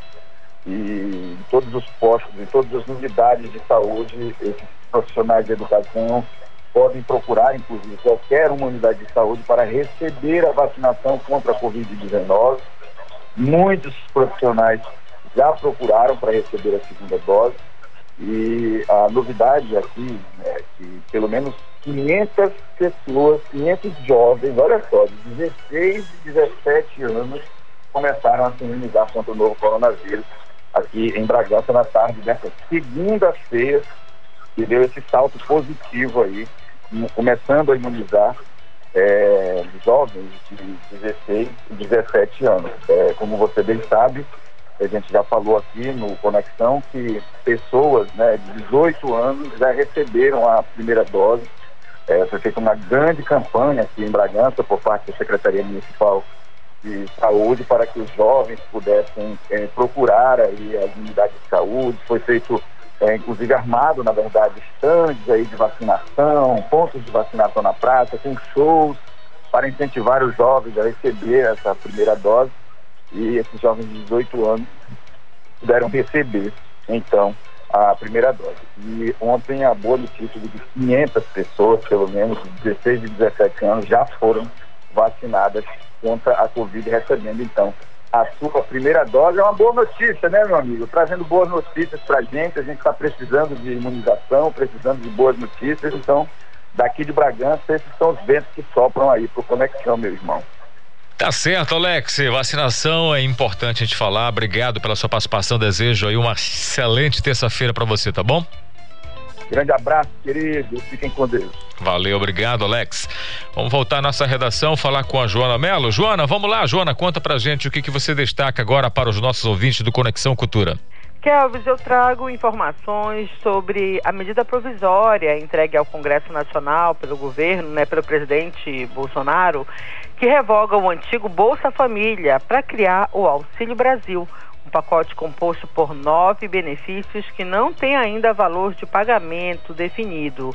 O novo programa de transferência de renda, chamado Auxílio Brasil, reúne nove modalidades diferentes de benefícios. Três desses benefícios formam o núcleo básico do auxílio e devem entrar em vigor em 90 dias. A gente pode destacar aqui alguns desses benefícios né, que compõem esse novo programa, que é o benefício Primeira Infância, para famílias com crianças de até 3 anos incompletos, benefício composição familiar para famílias que tenham gestantes ou pessoas de 3 a 21 anos de idade Atualmente, o Bolsa Família limita o benefício aos jovens de até 17 anos. Tem também um benefício superação da extrema pobreza, sem limitação ao número de integrantes do núcleo familiar. Já o auxílio esporte escolar é destinado a estudantes com idades entre 12 e 17 anos incompletos que se destaquem nos Jogos Escolares Brasileiros. Uma outra novidade é o Bolsa de Iniciação Científica Júnior, para estudantes com bom desempenho em competições acadêmicas e científicas e que sejam beneficiários do Auxílio Brasil. Num pacote desse novo programa, tem o Auxílio Inclusão Produtiva Rural e que será pago por até 36 meses aos agricultores familiares inscritos no Cadastro Único esses são alguns dos grupos beneficiários, Kelvis. O novo programa deve começar a ser executado em novembro, logo após a última parcela do auxílio emergencial. Joana Melo para o Conexão. Valeu, Joana Melo. Vamos falar de esporte aqui no nosso Conexão Cultura. Esporte. Eu começo com as informações do esporte olímpico com o nosso querido Manuel Alves. Manuel, bom dia para você. Muito bom dia, Kelvis. Bom dia, ouvintes do Conexão. A partir de hoje até sábado, a cidade de Recife, no estado de Pernambuco, vai ser a sede do Campeonato Brasileiro Universitário de Futebol de Sete. No masculino, vão participar duas faculdades de Pernambuco, duas do Ceará, uma de Goiás e uma da Bahia. No feminino, duas faculdades de Pernambuco, uma de Goiás, uma do Ceará e uma do Pará, a UEPA serão jogos sem público, com transmissão pelo YouTube e pelo Instagram da Confederação Brasileira de Desporto Universitário. Era o que tínhamos do esporte para hoje aqui no Conexão, que segue com a sua apresentação, Kelvis Ranieri, aqui pela 93.7 Rádio Cultura FM. Valeu, Manuel, obrigado. Eu vou direto com o Ivo Amaral. Ivo, bom dia para você, tudo bem, Ivo? Bom dia, bom dia. Expectativa, mais um jogo paraense, né? No Campeonato Brasileiro. Vamos ver se o Remo dá a volta por cima hoje lá em Goiânia, Kelvis. Pois é, Ivo, não dá nem tempo de ficar chorando muito. Tem que, como diz o pessoal no interior, engolir o choro e seguir adiante, porque hoje tem mais um desafio contra o Goiás e não vai ser jogo fácil não. Conta pra gente a tua expectativa aí, para quem sabe a gente conseguir uma vitória aí e somar pontos. Precisamos. Olha, o futebol paraense é cheio de surpresa, né? Essa turma não consegue manter uma regularidade. Você vê o Remo, quando a gente pensou que tá bem, vai deslanchar, a coisa deu para trás e algumas atuações muito ruins, como essa contra o Operário, assustaram a galera do Clube do Remo. Hoje a boa novidade é a volta do Eric Flores, que vinha sendo um bom elemento ali no lugar do Dioguinho, a volta do Vitor Andrade, que atacante de talento nato, mas um cara irregular, a gente nunca sabe o que é que ele está sofrendo ou sentindo, e também a gente espera que o Felipe Gedós tenha resolvido os tais problemas particulares, que a gente não sabe quais são, e volte no melhor da sua forma. Não tem o Kevin, mas entra o Rafael Jansen. Enfim, o Clube do Remo hoje está bem armado para a partida contra a equipe do Goiás. O Goiás é pretendente a subida mais uma vez à primeira divisão, a, tem a possibilidade da efetivação do Nicolas no lugar do Bruno Mezenga. O Marcelo Cabo é o técnico atual do Goiás. O Pintado foi mandado para o Chapecoense nesse troca-troca eterno de técnico do futebol brasileiro, meu caro Clóvis. Pois é, Ivan Maral. E a gente acompanhando aqui as notícias do esporte e o Remo está avaliando a possibilidade de conversar Aquela conversa que a gente conhece nos bastidores para a contratação do artilheiro da Série C do brasileiro, o atacante Quirino do Ipiranga, Rio Grande do Sul, foi oferecido ao Leão para a sequência da segundona. E aí, como é que você vê aí? Você conhece? Já ouviu falar desse jogador ou não? Ouvir falar é uma coisa, né? É, ver na prática é outro. Se bem que o Rafael Grampola, todo mundo já tinha ouvido falar, a desconfiança era grande, até agora não rendeu nada em Belém, né? A notícia do Paysandu também, que eu estou confirmando no jornal, é a rescisão oficial do Israel. Israel lateral direito. E é um jogador que foi muito estigmatizado pela torcida, porque é um cara que apoia bem, às vezes não marca, mas eu, reitero, acho que disse isso até para você ontem. O Israel é melhor que o Marcelo, que eles foram buscar do Pelotas. Tanto que o Marcelo tá ruim porque não teve o Israel e agora contrataram o Leandro Silva. Leandro Silva já teve vários Leandros Silvas do futebol brasileiro. Espero, espero que esse chegue aqui e dê conta do recado, assumindo com competência lateral direita do Paysandu. Ivo, eu queria que você falasse um pouco mais pra gente. Ontem você trouxe é, esse comentário, mas queria que você ampliasse esse comentário a respeito. Como é que você analisa? Eu sei que é preciso mudar, eu sei que a troca é inevitável no dia a dia, no, no mundo do futebol, no, no, elenco, jogadores que chegam, outros vão embora. Técnico é com mais frequência, a gente sabe. Mas você falou ontem a respeito da mudança assim de vários jogadores que saem e que chegam onde o time está numa competição. O time precisa estar tá entrosado, o time precisa estar tá ali né, naquela preparação sempre mais entrosado. E quando você traz jogador novo que chega no elenco, que ainda está fora de forma, que ainda vai conhecer os seus companheiros de clube, isso não é prejudicial para uma equipe que quer chegar lá no topo, que quer passar, né, subir né, numa etapa, no caso, de uma série C para uma série B, de uma série B para uma série A? Olha, a palavra que eu tenho usado é falta de critério, falta de observação mais acurada. O que é que acontece? O time vai mal, a torcida começa a reclamar, pô, tem que contratar reforço. Aí a presidência vai lá, olha, atendi a torcida, trouxe mais dois, mais três. Mas trazer mais dois, mais três, iguais ou piores do que aqui estão, não resolve nada. O Paysandu apostou em dois jogadores que têm um currículo no futebol brasileiro. Um deles é o Rildo, eu também acreditei muito no Rildo pelo passado dele, até agora rendeu pouco para o que se esperava, e o outro não esperava nada dele, por isso eu espero que ele me surpreenda, que é o Rafael Grampola. O Paysandu não parou de contratar. Agora vem Vitor Salinas, já chegou aí mais um zagueiro para o Paysandu, cuja dupla diária tem funcionado razoavelmente bem, que é o, o Perema e o Denilson. Eu acho que está faltando bom senso do Paysandu nessas contratações, sabe? Contratam de afogadilho sem pensar. Resultado é que tanta gente está aí, nem está jogando mais, o Eliezer já foi mandado embora. O Rui eu não tenho ouvido falar dele. Né? Eu acho que ele continua lá na Curuzu. O Ratinho, que melhorou, mas já foi suspenso outro dia por problema disciplinar. Enfim, é, é não há uma, uma, um critério melhor. O Clube do Remo é um pouco mais lúcido para isso nas contratações. É, busca, olha, estou precisando de alguém aqui, vou buscar esse alguém. Não é? Mas não sai contratando em pacote de encomenda como faz o Paysandu, que é um risco enorme e o pacote está pagando preço por isso. E isso acaba também onerando para o clube, né, Ivo Amaral? Porque quando você contrata, você paga ali salário, depois, se você quiser é. É, tirar o jogador, mandar embora, tem que pagar rescisão, multa. Ou seja, acaba criando né, um fator aí ruim para o clube econômico, porque a gente sabe que a situação não está fácil, não. Você manter um e time. Depois não paga. Na pandemia. você rescinde, não paga, vai para a justiça do trabalho. Olha os casos aí que se sucedem. O pai sendo vítima daquele caso do Ari Nelson por uma contratação e uma rescisão de contrato absurda que foi feita. O pai sendo paga por isso até hoje. Enfim, agora a gente não entende. Por exemplo, por exemplo, ainda recentemente, qual era o ataque do Paysandu? O Nicolas, Igor Goulart e Ari, Ari Moura. O Ari foi mandado embora, não sei o que, porque estava numa festa ou em disciplina. Esses caras santos que chegaram, o Luan e o Thiago, são melhores que o Igor Goulart e que o Ari Moura? Não, são piores. Então, qual é o critério dessas contratações, minha gente? Por que essa loucura? É mania de dispensar e a pressa em contratar errado.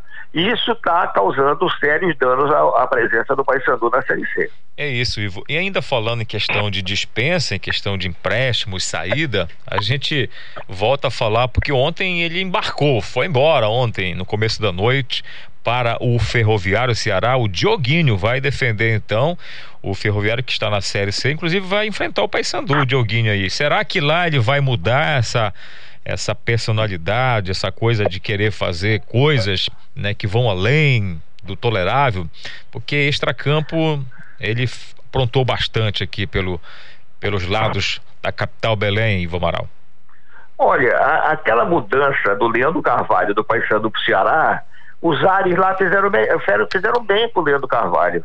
Ele melhorou tecnicamente, foi um jogador importante na conquista do, do Ceará Sporting. Né? A gente está à distância, não está vendo todo dia o, o que está acontecendo nos bastidores do clube, mas não havia uma queixa maior que chegasse aqui contra as indisciplinas do Leandro Carvalho.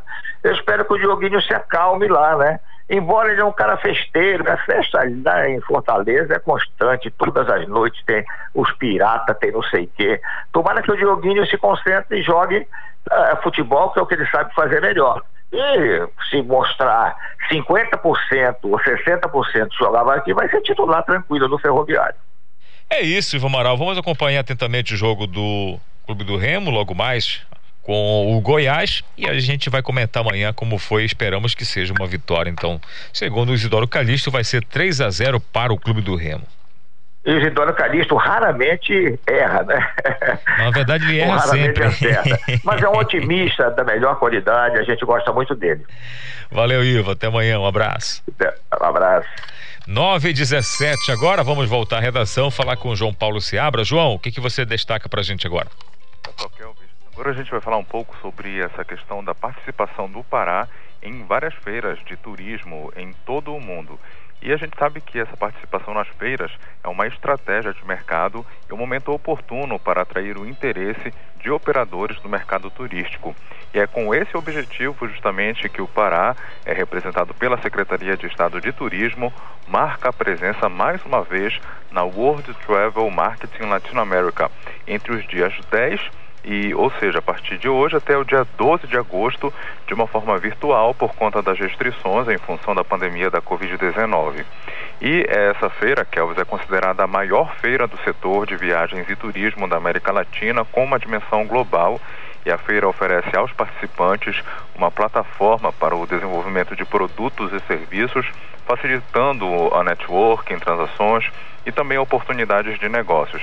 E para o estado do Pará, a participação é uma forma eficiente de promoção comercial e de grande relevância para o posicionamento desejado do Destino Pará junto ao mercado. E a divulgação do Destino Pará é, será feita através de dois estandes virtuais, um estande institucional, que fica no espaço destinado aos expositores nacionais e internacionais, e um outro na área do Ministério do Turismo, com a presença dos destinos brasileiros, com destaque para Belém, Santarém e o Marajó. Este ano, Kelvis, o Pará vai fazer uma apresentação de uma hora para 50 agentes de viagem brasileiros, com, bem como também o atendimento aos operadores turísticos e visitantes do evento e a participação de reuniões pré-agendadas.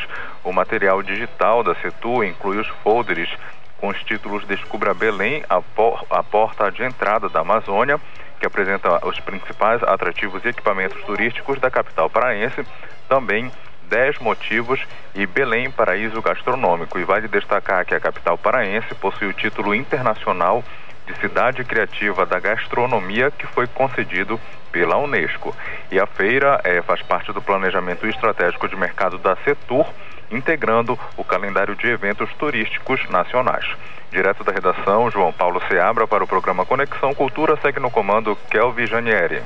Valeu, obrigado, João Paulo Seabra, 9 horas 20 minutos, 9 e 20 da manhã.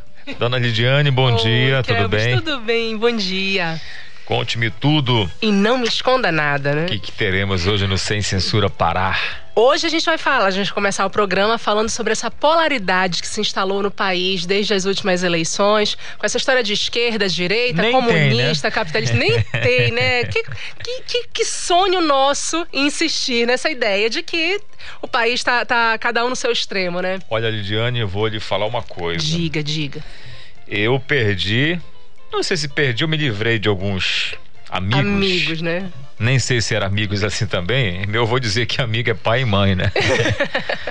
é. Mas assim, é por conta dessa intolerância. Quando você coloca uma ideia e que não seja favorável àquele grupo ali, você é destroçado, você é decapitado, literalmente. E virou uma coisa assim tão ruim e dividiu famílias, amizades por Sim. conta dessa questão muito radical de defesa. E juro para você, nos meus 41 aninhos, eu nunca tinha observado a nível de Brasil, e olha que eu gosto muito da política, eu não gosto da politicagem, eu gosto da política porque a política ela é boa é, esse tipo de, sabe, é, discussão, essa coisa de ser muito duro e incisivo numa situação que tem que ser e, como você disse, essa coisa né, vem crescendo, tomando uma proporção nas redes sociais, no dia a dia, nos movimentos. Não sei se isso vai ser um negócio que vai levar a gente a algum lugar, porque eu acho é. que a, o diálogo, a conversa é fundamental nesse processo. É verdade. Então, o assunto mas, é importante discutir. É, e aí a gente vai discutir o que é exatamente é, cada ideologia, né? Existe comunismo realmente no Brasil? A gente é um país totalmente capitalista? E o que é a, a, o socialismo? Então a gente vai, vai trazer esses assuntos para realmente compreender e não sair falando bobeira nas redes sociais, nas conversas com os amigos, para que a gente possa realmente ter falar com propriedade de um assunto que as pessoas parece que perderam a noção do que realmente está acontecendo. Boa aí pauta. o nosso entrevistado é o cientista social Ivan Gadelha. Depois a gente vai conversar com a Ingrid Pípolos, que ela é publicitária e quando ela se viu assim sem nada, ela conseguiu se reerguer e criou um empreendimento para ela e agora se tornou uma especialista em como começar do zero e, e, realmente crescer e se manter ali no seu próprio negócio. Muito legal. E aí, para fechar, a gente conversa com o Thiago Gama, que é coordenador tecnológico e comercial do IGAMA, que vai falar sobre uma exposição que começou agora sexta-feira lá no Espaço São José Liberto, com produtos feios, feitos da cuia, né? Que a gente normalmente só conhece a cuia do tacacá. Mas aí a gente vai ver que dá para fazer com esse fruto da cueira copo, porta-guardanapo, é, tigela. E aí a gente vai ver é, todo esse trabalho que está em exposição até o dia 15 lá no, no, no Espaço São José Liberto. Um dia desse, o nosso querido Miguel Oliveira, lá de Santarém, ele trouxe pra gente que, inclusive, naquela região do Tapajós, há um estudo de muito tempo já, de povos que chegaram aqui há bastante tempo e que tinham técnicas, que cada região ali tem uma maneira de. É uma né, identidade. É, né? uma identidade, aquele símbolo ali colocado ali, aqueles desenhos, então assim, é tradição. Eu sou, né, do tempo de tomar sempre mingau na cuia, tomar açaí na cuia, tacacá na cuia. E é engraçado e é como resistente a... demais. Sim, como, a gente, como nós paraenses temos o costume de tomar tacacá no horário mais quente do dia, né? Impressionante. É só o paraense É mesmo. só o paraense, vai entender, né? E a cuia é utilizada no interior, também para falar para o pessoal entender um pouco, a gente que tem é, essa passagem pelo interior com muito orgulho para também tirar a água da canoa. É. Ou seja, tem muitas utilidades. É, tem muitas utilidades. E é da natureza, né? Sim, e é nosso. E é nosso. Né? Que é mais importante. É isso. Bom programa, então. Ah, obrigada, Kelvis. Para nós, pra nós todos, né? Valeu, Lidiane. também. 924. Marcelo Alencar, direto da redação. Marcelo, o que, que você traz pra gente de informação? Bora lá, Kelvis. É, eu destaco que o Pará recebeu mais uma remessa de vacinas contra a Covid-19. O Pará recebeu nesta segunda-feira, dia 9, a 56ª remessa de vacinas contra a Covid-19, enviada pelo Ministério da Saúde. São mais de 48 mil doses da Coronavac. Ao todo, o Pará já recebeu 6 milhões 439.810 doses de imunizantes, dos quais 1 milhão 852.940 doses foram da Coronavac Sinovac, 3 milhões 353 mil da Oxford AstraZeneca, 1 milhão 95 mil da Pfizer e 138 mil da Janssen. Kelvis, durante esta semana, a equipe técnica da CESPA vai se reunir com a cúpula para definir né, a meta e a quantidade de doses que devem ser distribuídas para os centros regionais de saúde, porque a responsabilidade da aplicação da vacinação não é do Estado, é dos municípios. Então, o governo traz a vacina, reúne com as autoridades do seu setor, que é a CESPA, e automaticamente ele distribui para os municípios fazerem a vacinação. Desde a chegada da primeira remessa ao Estado, o envio está sendo feito por vias terrestre, aérea e fluvial, com apoio da Secretaria de Estado de Segurança Pública e Defesa Social, a SEGUP, que trabalha incansável para garantir a imunização no Estado e também nos municípios paraenses. Marcelo Alencar, direto da redação do Rádio Jornalismo para o Conexão Cultura, volta no comando Kelvis Ranieri. Obrigado, Marcelo Alencar, pela sua participação aqui no nosso Conexão Cultura, 9 horas 26 minutos, 9 e 26, e você pode participar com a gente, fica à vontade. O nosso contato WhatsApp é bem fácil para você anotar aí: 985639937, 985639937, ou se você quiser, tem um assunto interessante que você está afim de passar para gente, quer saber um pouco mais, então você vai acessar, tá bom aí o seu computador, o seu e-mail e vai mandar para a para o cultura, arroba cultura FM Deixa eu passar direitinho para você aqui, olha, culturafm@funtelpa.com.br, tá bom? Você manda pra gente um e-mail contando lá a sua história, o que que você gostaria de saber um pouco mais, que a gente vai trazer com certeza esse assunto com o maior prazer, tá bom? Fique à vontade. E a gente está recebendo aqui mais um convidado. Dessa vez ao vivo, né, Reginaldo?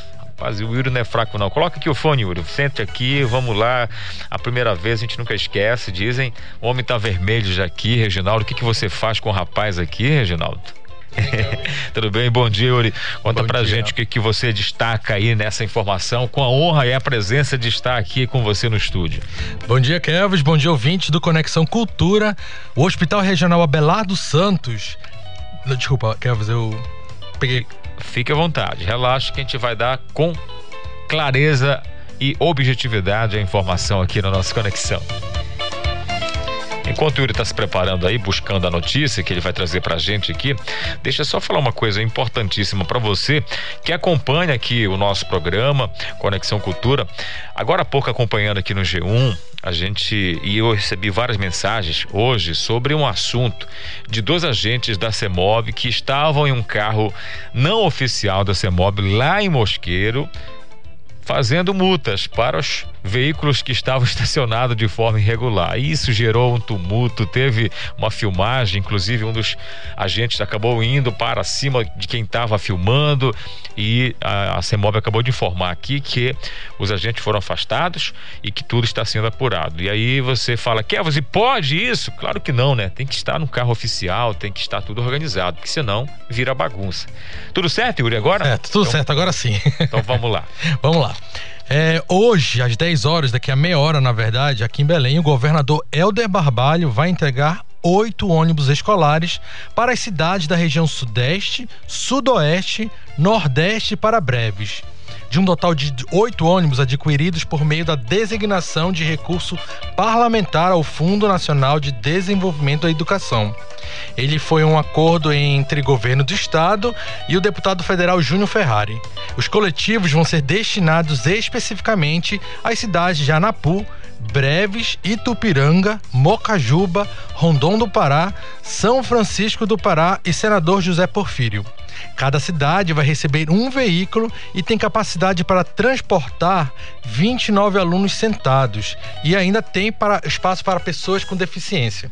Tá? A aquisição desses ônibus vai ajudar na locomoção dos estudantes que residem na área rural das localidades Tá? Os investimentos da frota foi de 5 milhões 480 mil, sendo 4 milhões e 900 mil destinado pelo parlamentar Júnior Ferrari e mais de meio milhão oriundos do Tesouro, do tesouro Estadual. É, nessa cerimônia, Kelvis, que vai participar é a secretária de Educação, Eliette Fátima Braga, os prefeitos municipais e representantes do Executivo e Legislativo paraense. Legal, obrigado, Yuri. Obrigado, cara. Valeu, um abraço. 9 horas 30 minutos, 9 e 30 agora, na Grande Belém. Vamos fazer o nosso intervalo, já voltamos com mais Conexão Cultura. Estamos apresentando Conexão Cultura. Agosto é mês de aniversário da Lei Maria da Penha. Parabéns a todas as mulheres por essa conquista. Lei Maria da Penha, 15 anos. Um marco na história recente do Brasil. Uma homenagem da rádio Cultura FM 93,7. Viva Maria da Penha, mulheres do Brasil. Direito e liberdade é nosso desafio. Viva, viva as mulheres do Brasil. A Lei Maria da Penha está com mais de mil. Maria da Penha, mulheres do Brasil. Direito e liberdade é nosso desafio. ZYD 233, 93,7 MHz. Rádio Cultura FM, uma emissora da Rede Cultura de Comunicação. Fundação Paraense de Rádio Difusão, Rua dos Pariquis, 3318. Base operacional, Avenida Almirante Barroso, 735. Belém, Pará, Amazônia, Brasil. A mais tribal de todas as festas. Balanço do Rock, quarta, 8 da noite.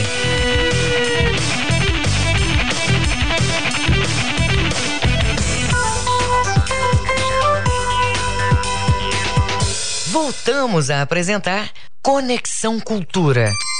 9 horas 31 minutos na Grande Belém, de volta com o nosso Conexão Cultura. Você ligado com a gente, o nosso muito bom dia, uma terça-feira abençoada para todo mundo. Obrigado pelo seu carinho, você que está nesse momento com a gente através do canal do YouTube, do Portal Cultura, ou através do nosso site, portalcultura.com.br, ou no nosso aplicativo Rede Cultura de Comunicação, ou aqui na Rádio Cultura FM 93,7. Tem várias opções para você se ligar com a gente na programação da Rádio Cultura FM. E por falar em programação, tá chegando uma nova programação da TV Cultura do Pará. Uma programação feita com muito carinho que já começa na próxima semana, segunda-feira. E para falar dessa programação, mais precisamente falar, porque acho que você que assiste a TV Cultura já está acompanhando aí uma chamadinha dessa programação e que ficou muito linda mostrando as novidades. Estou aqui com a nossa querida Paloma. Paloma, muito bom dia para você. Você foi a pessoa ali, juntamente com toda a equipe pensante e trouxe né, um atrativo muito grande para apresentar essa nova programação. Eu queria que você falasse para a gente, nós já estamos na linha com o Madeirito, que foi também a peça importantíssima nessa criação. Antes de você falar, deixa eu dar bom dia para o Madeirito. Madeirito, bom dia, tudo bem, companheiro? Bom dia, meu querido, bom dia a toda a moçada aí da Rádio Cultura. É um prazer imenso falar com vocês aí. Sempre que eu, que eu chego na cultura, eu me sinto em casa. E essa música aí já é, já é o sucesso, já é o eco na cidade. É isso, já já a gente vai falar mais com você. Agradeço muito a sua participação. Madeirita é fera, eu gosto muito do Madeirita, é uma figura. Obrigado. Vamos lá, Paloma, fala pra gente como foi pensado então para apresentar essa nova programação através dessa campanha, dessa chamada que já está, inclusive na TV Cultura, já vai estar também daqui a pouco em vários outros pontos da cidade, na televisão ali. É verdade. A gente estava preparando já né, a nova programação para estrear em agosto. E aí a gente sentou e viu que para essa nova programação havia uma necessidade enorme de, um, de uma chamada, de um, uma campanha que contemplasse todo esse trabalho, né, que a gente tem tendo aí há meses com essa nova programação. E daí a equipe, a gente sentou para reunir e começamos a discutir. A gente queria algo popular, né, que atraísse, que é a nossa cara, que é a Sim. cara da emissora, e que conversasse com várias linguagens e que tivesse música. Aí quando a gente falou música, bom música, a gente pensou no nosso parceiro, que é o Madeirito, né, que é incrível, é nosso parceiraço, super talentoso. E daí a gente começou a, a trilhar esse, essa, essa campanha, né? Primeiro esse brainstorm, depois a gente pensou em palavras-chave e entrou em contato com o Madeirito, ele super topou, né? É, entramos em contato com o Valdo, que também super topou, porque a base é do Valdo, o Madeirito vai explicar isso depois aí, né, Madeirito? E ficou esse negócio incrível com essas palavras-chave, chamando é, para o que a gente que é a nossa missão, né? Esporte, cultura, educação, informação. E aí ficou esse jingle lindo aí. Foi uma mistura muito legal, com certeza. E, Madeirito, Conta pra gente aí, quando a Paloma fez um contato, não foi a primeira vez que a Paloma entra em contato com você e você dá esse presente pra gente, porque realmente, quando a gente começa a escutar essa canção, né, que tem letra, que tem ali dança, que tem tudo, a gente já fica ali animado demais. Conta pra gente aí como foi essa criação, mais esse presente que você deu para nós aqui da Funtelpa, da TV Cultura, da Rádio Cultura. Bom, quando eu, eu, eu, tá, eu, tipo assim, eu sempre assisto, eu tava até ontem conversando com a Vanessa, e é, é, sem censura, né, o programa que ela Isso. Tem. Aí como eu falei pra você, mana, eu sou teu fã há muito tempo e eu nunca imaginei de você mandar uma mensagem pra mim, porque eu fico assistindo a programação da TV Cultura, toda vez que eu tô em casa, que eu, que eu tô de folga, que eu não estou indo para as gravações e eu, eu fico assistindo direto. Já tenho já essa conexão com a TV Cultura, junto, junto com vocês que são meus amigos pra caramba, desde a época do Terroir, e a gente tem esse, esse glamour. Quando a produção chegou comigo, que a Ana Paula me mandou, aí eu vi, já, já tinha praticamente já uma base na cabeça, porque eu já queria também já fazer uma parada para vocês. Entendeu? Aí quando chegou os detalhes, chegou todas as informações, eu entrei em contato na hora com o Valdo, o Valdo topou e a gente queria ter uma, uma, uma voz feminina para poder dar um charme, né? E nós fizemos o contato com a Dali Valente, que é uma, uma, uma nova tendência da nossa música, e é, nasceu do Amar, e a gente fizemos um convite E Madeirito, Madeirito, se, só segura só um pouquinho, a gente vai reconectar com você novamente, porque ficou um pouco ruim a comunicação e não estava. Acho que o ouvinte também, a nossa audiência não está entendendo direito, então a gente vai ligar novamente. Enquanto isso, eu vou falando com a Paloma aqui. Paloma, ele estava contando então, houve um contato e aí ele falou da voz feminina, que acho é. que marca o final também dessa, dessa chamada da nova programação, a participação da mulher e a mistura. Acho que a mistura é fundamental, né? Que a gente fala do carimbó, então assim, a música ela vai, daqui a pouco a gente vai colocar aqui para você ouvir na rádio, se você não assistiu na televisão, ela vai da batida do tecnobrega para o carimbó e vai na questão do passadão, é uma mistura muito legal. É uma mistura que é a nossa cara, que é o nosso né? Pará, é a né? nossa cara. E aí a gente, essa proposta da mistura, o Madeirito ele embarca em tudo, né? Então, assim, a gente Madeirito, só que a gente não queria um ritmo só, a gente quer vários ritmos. Ele não, na hora. E aí foi quando ele juntou o Valdo e a Darly, que é uma menina incrível, que é uma aposta do Madeirito, né? Ele, ele vem é, lançando a Darly, tem uma voz muito linda. Muito linda mesmo. Muito bacana. E aí só agregou, né? Só agregou nessa nova programação que começa na segunda-feira tão importante para gente, para você que acompanha aqui. Claro que é o começo de outras novidades que a gente vai trazer aqui na programação da TV Cultura, canal 2.1. A gente está fazendo conexão novamente com o nosso querido Madeirito e a gente tá o que, Madeirito já? Madeirito, Já. fala aí, tá ouvindo direitinho? Faz aí tá, pra tô ouvindo, tá tudo ótimo, porque é o seguinte, porque onde, onde a gente está residindo agora aqui no Valparaíso, a ligação fica cortando por causa da internet também. Ah, entendi. Tranquilo. Entendeu? Peço até desculpa. Não, que isso, que isso. É, é, que isso. Então, você estava explicando a respeito da, de, de, fazer a letra e colocar, apostar numa voz feminina, e também eu estava falando agora há pouco com a Paloma, enquanto a gente ligava para você, que a uhum. música ela tem o tecnobrega, ela vem com o carimbó, ela vem aqui com o passadão, tudo a ver com a nossa cara do Pará, que você gosta muito dessa proposta, Madeirito, também. Isso, nós pegamos, como, como, como eu falei pro meu querido Guaracinha, nós pegamos a proposta que, que a gente faz a música das aparelhagens, a música das equipes, e nós adaptamos a música da cultura, misturando tudo, tudo que tem de gênero no estado do Pará, né? Que é o nosso carimbó, que é, é um ritmo lendário, né, da, da, nossa terra. Tem o nosso brega e, e o, o, o, o Baile da Saudade, a gente fez uma pesquisa muito profunda e a gente colocou uma, também uma homenagem ao nosso querido Ted Max, entendeu? E é por isso que ficou esse glamour aí junto com o Veriquite e graças a Deus tá maior sucesso essa música agora. Né?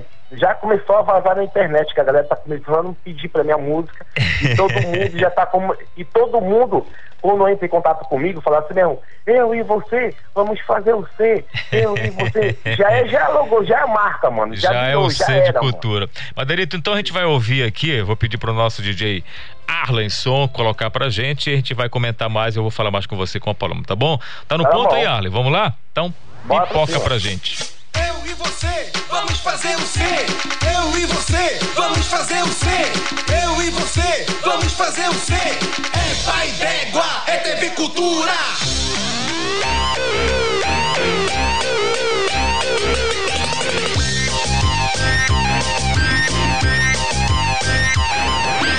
A TV Cultura do Pará mostrar o sabor envolvente do açaí, tacacá, aquela chuva da tarde pra matar nosso calor. Aqui rola o carimbó e o mundo com sabor.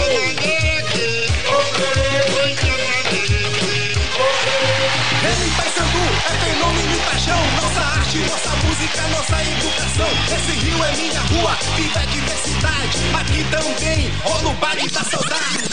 Ao pôr do sol, eu vou te dizer: espaço pra viver, espaço pra dançar. Viva a TV, cultura do Pará. Espaço pra cantar, espaço pra dizer: TV Cultura do Pará conectada em você.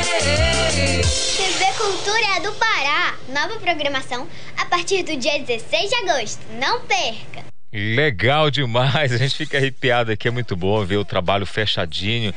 E foi um trabalho assim que né, rapidamente teve esse contato com o Madeirito, ele já apresentou Paloma e é aquela correria toda, né? Trabalho que dá trabalho e que no resultado fica muito legal. Eu queria perguntar, já já vou falar com o Madeirito de novo, Paloma.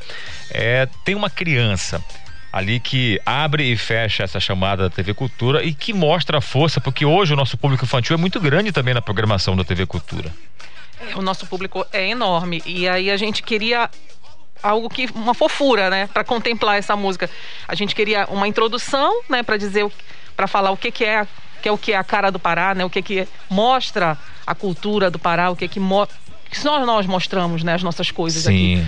Então, aí uma criança. Não, uma criança. É, é aquela discussão de, de, de, de planejamento, né? Sim. Criança sim, criança não. E aí foi quando a gente. É, Disse, não, criança sim. E aí veio logo na mente a Pitelzinha, né? Que é uma menina super desembaraçada, muito legal, topa muito todas, ela ela já não, eu quero, eu vou, já começo a ensaiar, mando o texto e ficou essa fofura toda. E ficou muito legal.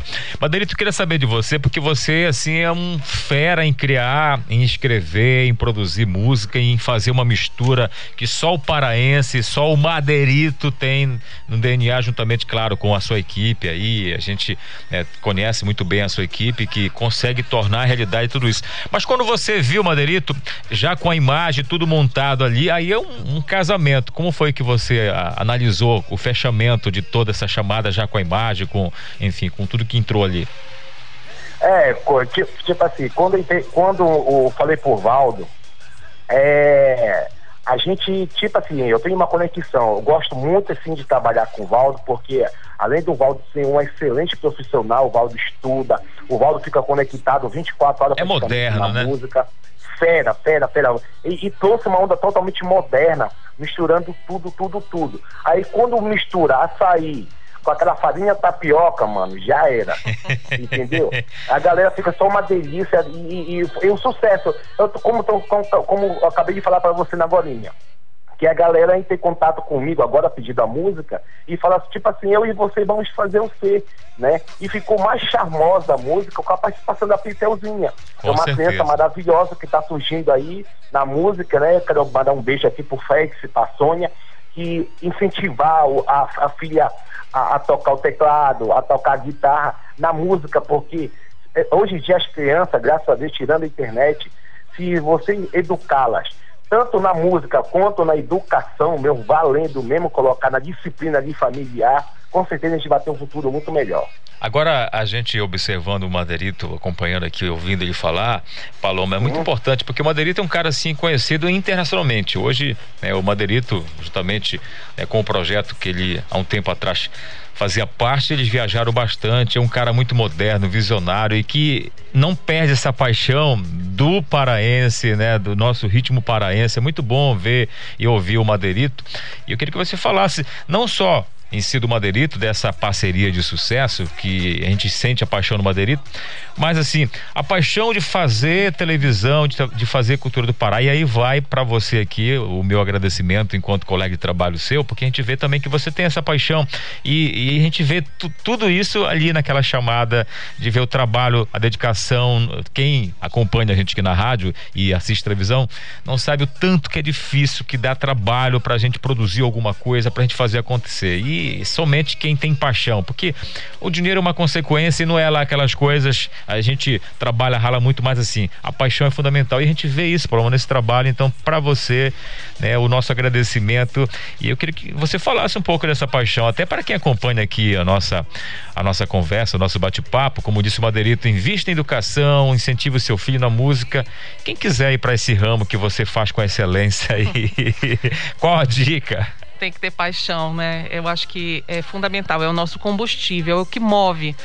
Quando a gente, a gente trabalha, como você disse, a gente trabalha duro, é muito trabalho, são muitos detalhes, né? Mas quando você vê um produto desse finalizado, é a gente fica até sem palavras, assim. É, vale o salário do mês, assim. Vale o salário de três, quatro meses. Você fica. Não tem preço que pague o que a gente sente quando a gente vê que o trabalho deu certo, o trabalho ficou bom, que o trabalho contagiou as pessoas. É incrível, assim. Isso é fruto de uma equipe totalmente talentosa, né? Não sou só eu, mas tem uma equipe enorme, é, talentosa, comprometida. É uma galera que não mede esforços. Se a gente é viradão, é viradão. Vamos virar. Temos, temos uma semana. Eu disse, gente, a gente tem daqui para quarta-feira que vem para fechar esse material para Vamos aprovação. viajar, vamos fazer tudo. Vamos viajar. Manda o Madeirito para Barcarena, o Valdo tá lá. Corre para cá, puxa daqui, não vai dar certo. E dá. Dá Dá, porque a equipe toda é comprometida, a equipe é talentosa. E aí eu não posso deixar de falar, né, que essa criação é do Guaraci Brito com a Ana Paula Andrade, né? Eles tiveram a concepção da, da- da- do vídeo, a edição ficou por conta do Júnior Braga e do Renan Rosa. E aí tem a captação do Diego, o Isomar no áudio. Então, assim, é um trabalho. É muita gente. Eu até tenho medo de, de não deixar De ninguém. mas, esquecer assim, alguém, mas a equipe toda é, realmente então assim, é um merecedora. trabalho de equipe mesmo, de formiguinha. E aí quando você vê o resultado, aí você diz, é, vale a pena. Madeirito, a, a Paloma falou aqui da equipe dela, mas também você tem uma equipe grande aí. Conta pra gente da equipe que ajudou você em mais essa missão e esse presente maravilhoso que você deu aqui pra todos nós da Funtelpa.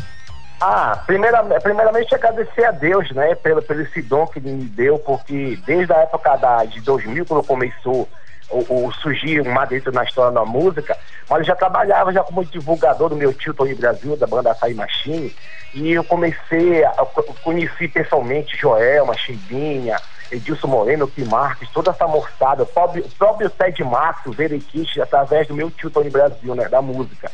E eu quero avisar para todo mundo que está que tá na escuta com a gente, que a gangue do Eletro, ela não morreu, a gangue do Eletro, ela, ela como fosse uma liga da justiça. E quando precisa da gente, a gente vai pra cima, a gente se une mesmo. Tipo assim, o Valdo tem o projeto deles, né? Que é o Anafista e lá, o projeto que tem junto com a Gabi Amaranto também, que faz as produções. O William tem o projeto de São Criados também, tem o projeto que, tá- que vai lançar agora disco dele recentemente. Eu tenho meu projeto que eu vou lançar no final do ano, que é o Madeirito Fora do Normal, que é eu junto com os MCs, e o que acontece? Mas quando pinta alguma coisa referência a gangue do já abandona tudo e vai pra cima. E a gangue do Eletro não morreu, a gangue do continua, tá vindo aí com um projeto é, sensacional, 2022, a gente vai chegar na pressão, e essa música, da, essa música que nós fizemos junto com a Dari Valente, a gente vai pra cima mesmo, a gente vai mostrar nosso, nosso poderio. E eu quero fazer um convite para a produção da rádio e da TV, da Rádio Cultura. Fique à vontade. Eu queria fazer um programa na Rádio Cultura. É, olha, uma ótima ideia. A gente vai amadurecer isso porque eu já é. gostei da ideia, já. Já sou. Entendeu? Somos dois, então, já para engrossar esse caldo, esse, já esse, tenho, esse vinho já, de. Já tenho, já tenho até o nome do programa, Madelito na Pressão, mostrando aí toda a nossa musicalidade na periferia. Nosso Tecnobrega, nosso Tecnobrega, nosso Boa. Bregão, mostrando realmente que a cultura abraça também o nosso movimento Tecnomelody. Pronto, pronto. Ideia sugerida, já a ideia aceita. A gente vai levar isso para os nossos coordenadores, mas já gostei da ideia, Obrigado. Primeiro que sou Obrigado. seu fã, primeiro que eu considero muito seu trabalho, acho você um gênio e ah, eu, te, eu te assisto toda hora, mano. Madelito, parabéns, obrigado. A gente agradece muito a sua participação aqui. Agradeço, você faz parte aí, dessa família. Paloma, toda a produção da rádio da, da cultura. Valeu, Maderito, um abraço. Valeu, eu e você vamos fazer o C. Vamos lá, vamos lá, vamos lá. Paloma, mais uma vez a gente agradece. Claro que a gente. Pessoal falei, vocês não vão falar da programação da TV? Calma, que amanhã a gente vai ter convidado. Até sexta-feira a gente vai falar dos programas novos. Só adianto para vocês que está chegando, voltando o programa de esporte aqui na grade da TV Cultura. Você que gosta da boa comida, teremos também, né? Aí um programa legal para você que vai falar sobre. É, pratos deliciosos da nossa culinária com histórias maravilhosas. Enfim, não vou falar tudo aqui porque senão eu já vou entregar aqui mais amanhã. Não vai dar spoiler. É, né? mas amanhã a gente vai estar trazendo também na, na quinta-feira e na sexta-feira a gente vai falar de tudo isso. Mas a gente veio falar hoje justamente né, desse fascínio que é a produção, que é colocar ali uma peça publicitária no ar com esse jeito nosso paraense, né, mostrando de fato o nosso ritmo, a nossa cultura, a nossa cara. Então, Paloma, parabéns pelo trabalho mais uma vez e a gente agradece muito a sua participação aqui. Venha mais aqui na Rádio Cultura com a Só gente. Só convidar que eu venho. Sua voz, o seu jeito e o seu profissionalismo é muito importante pra gente aqui. Eu tá que bom? agradeço, tá? Em nome de toda a equipe da produção da TV Cultura. Obrigada, tá? É isso. Então assista a TV Cultura, já está rolando a chamada. Aqui na rádio também, você já está ouvindo um pouco da música e Segunda-feira, enquanto marcado, você vai ver a programação nova da TV Cultura do Pará. Valeu, Paloma. Obrigado. Mais um pouquinho, Arlen, aí da música. Vem fazer o C com a cultura do Pará. Pra matar nosso calor aqui, rola o carimbó e o mundo com.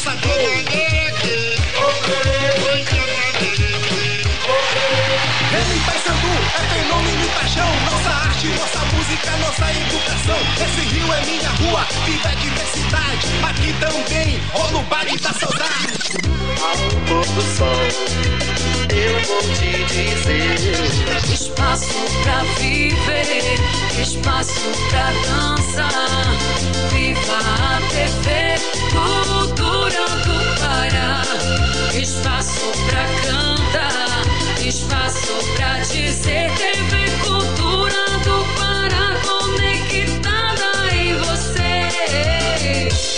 Cultura do Pará. Nova programação a partir do dia 16 de agosto. Não perca! Não perca, dia 16, todo mundo convidado para participar, então, acompanhar a nossa programação. Lembrando que amanhã teremos convidados, como eu disse, na quinta-feira, na sexta-feira, vamos falar dos novos programas, dos programas que já existem e que estão melhorando assim, no aspecto, né? Cada vez mais precisa agregar valor positivo. Então, a nossa programação da TV Cultura do Pará está recheada, mostrando cada vez mais a cara do Pará. Muito legal. E você é o nosso convidado para se ligar. Tá chegando logo, logo Parazão também. Então, tudo isso para você e muito mais você vai encontrar na nova programação da TV Cultura do Pará. Todo mundo convidado. Ficou legal a música. Isidoro Calixto, você que é dançarino, você que gosta da boa música, eu tava vendo ali, a câmera não pega ali a parte de fora, mas o Reginaldo, o Yalen, né, o Calixto, todo mundo tava dançando na hora da, da nossa chamadinha não aqui. tem jeito, né, Kelvis? A música do Pará é assim, eu, eu, eu sempre no coletivo, para mim é um referencial.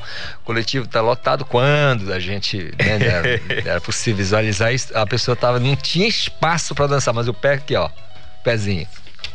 Então não tem jeito. Quando, se, se isso acontecer é porque é, gostou da música. É, isso. Se bater o pé, Mas realmente ficou muito legal. A gente fica muito mesmo. feliz. Vamos falar muito ainda dessa nossa programação, nova programação da TV Cultura.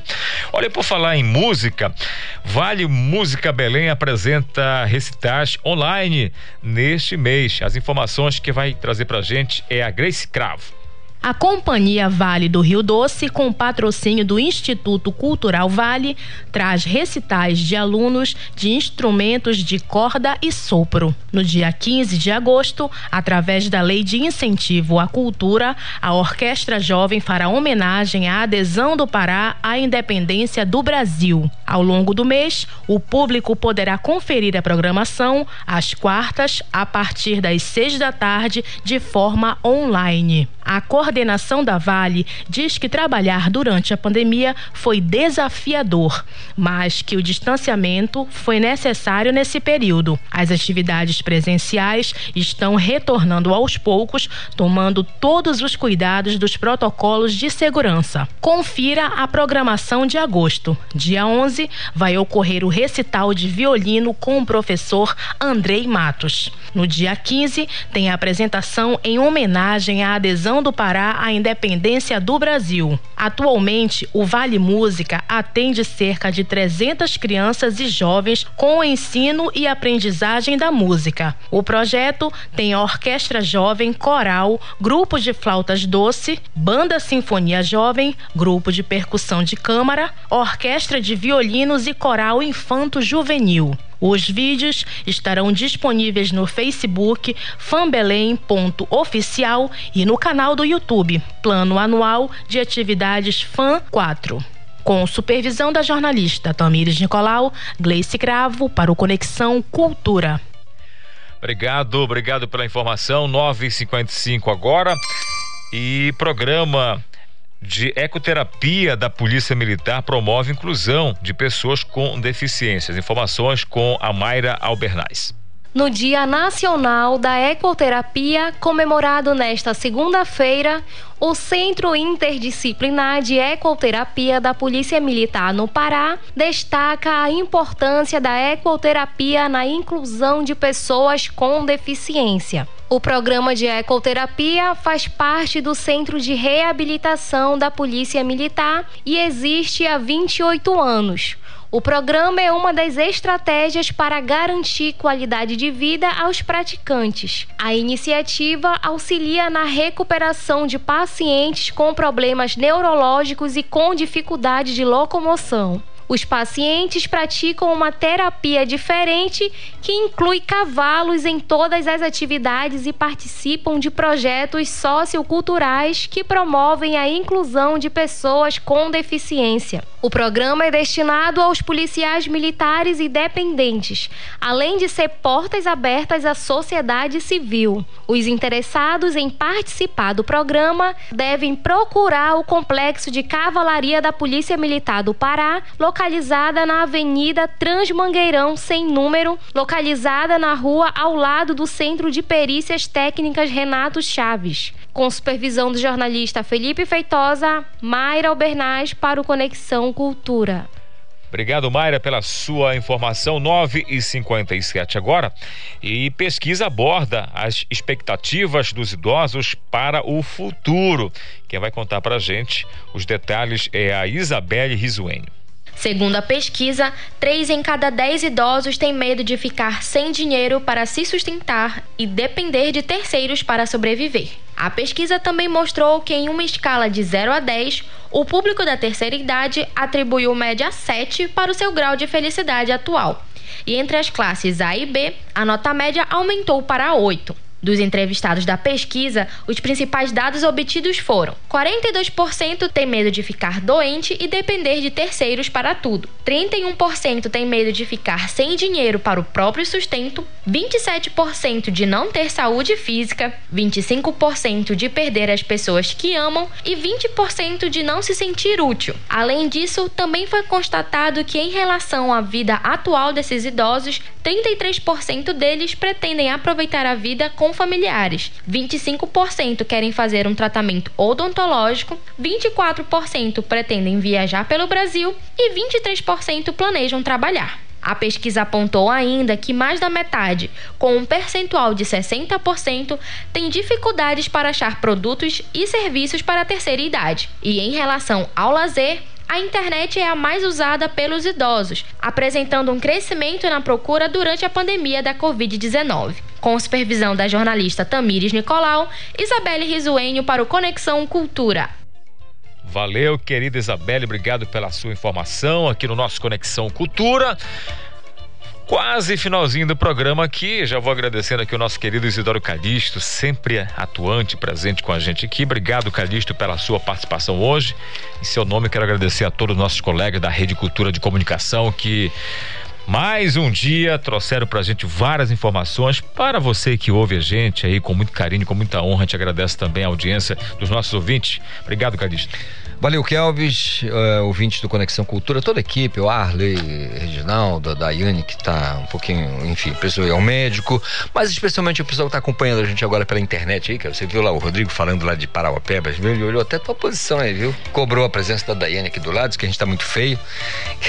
tá vendo tudo Estou de internet. camisa preta hoje. Pois é, né? Às vezes eu esqueço que a gente tá pelo YouTube, pela internet aí, então a gente. Ainda bem que dá uma ajeitada na postura, é, né? uma postura, mas é isso. Mas assim, desejar a, todos a todo mundo. uma terça-feira abençoada, maravilhosa e produtiva para todo mundo. Valeu, Calixto. 10 horas em ponto na Grande Belém. Termina aqui o nosso Conexão Cultura desta terça-feira. Se você perdeu o programa, você pode acessar a nossa página Jornalismo Cultura no Castbox FM. Daqui a pouco o nosso produtor Number One, Reginaldo, vai estar postando o programa lá. Você pode acompanhar o programa de ontem também, o Jornal da Manhã. É só ficar à vontade, tá bom, pessoal? Desejo que você tenha um resto da terça-feira maravilhosa. Obrigado. Tchau, pessoal. Até amanhã. Conexão Cultura, uma realização da Central Cultura de Produção.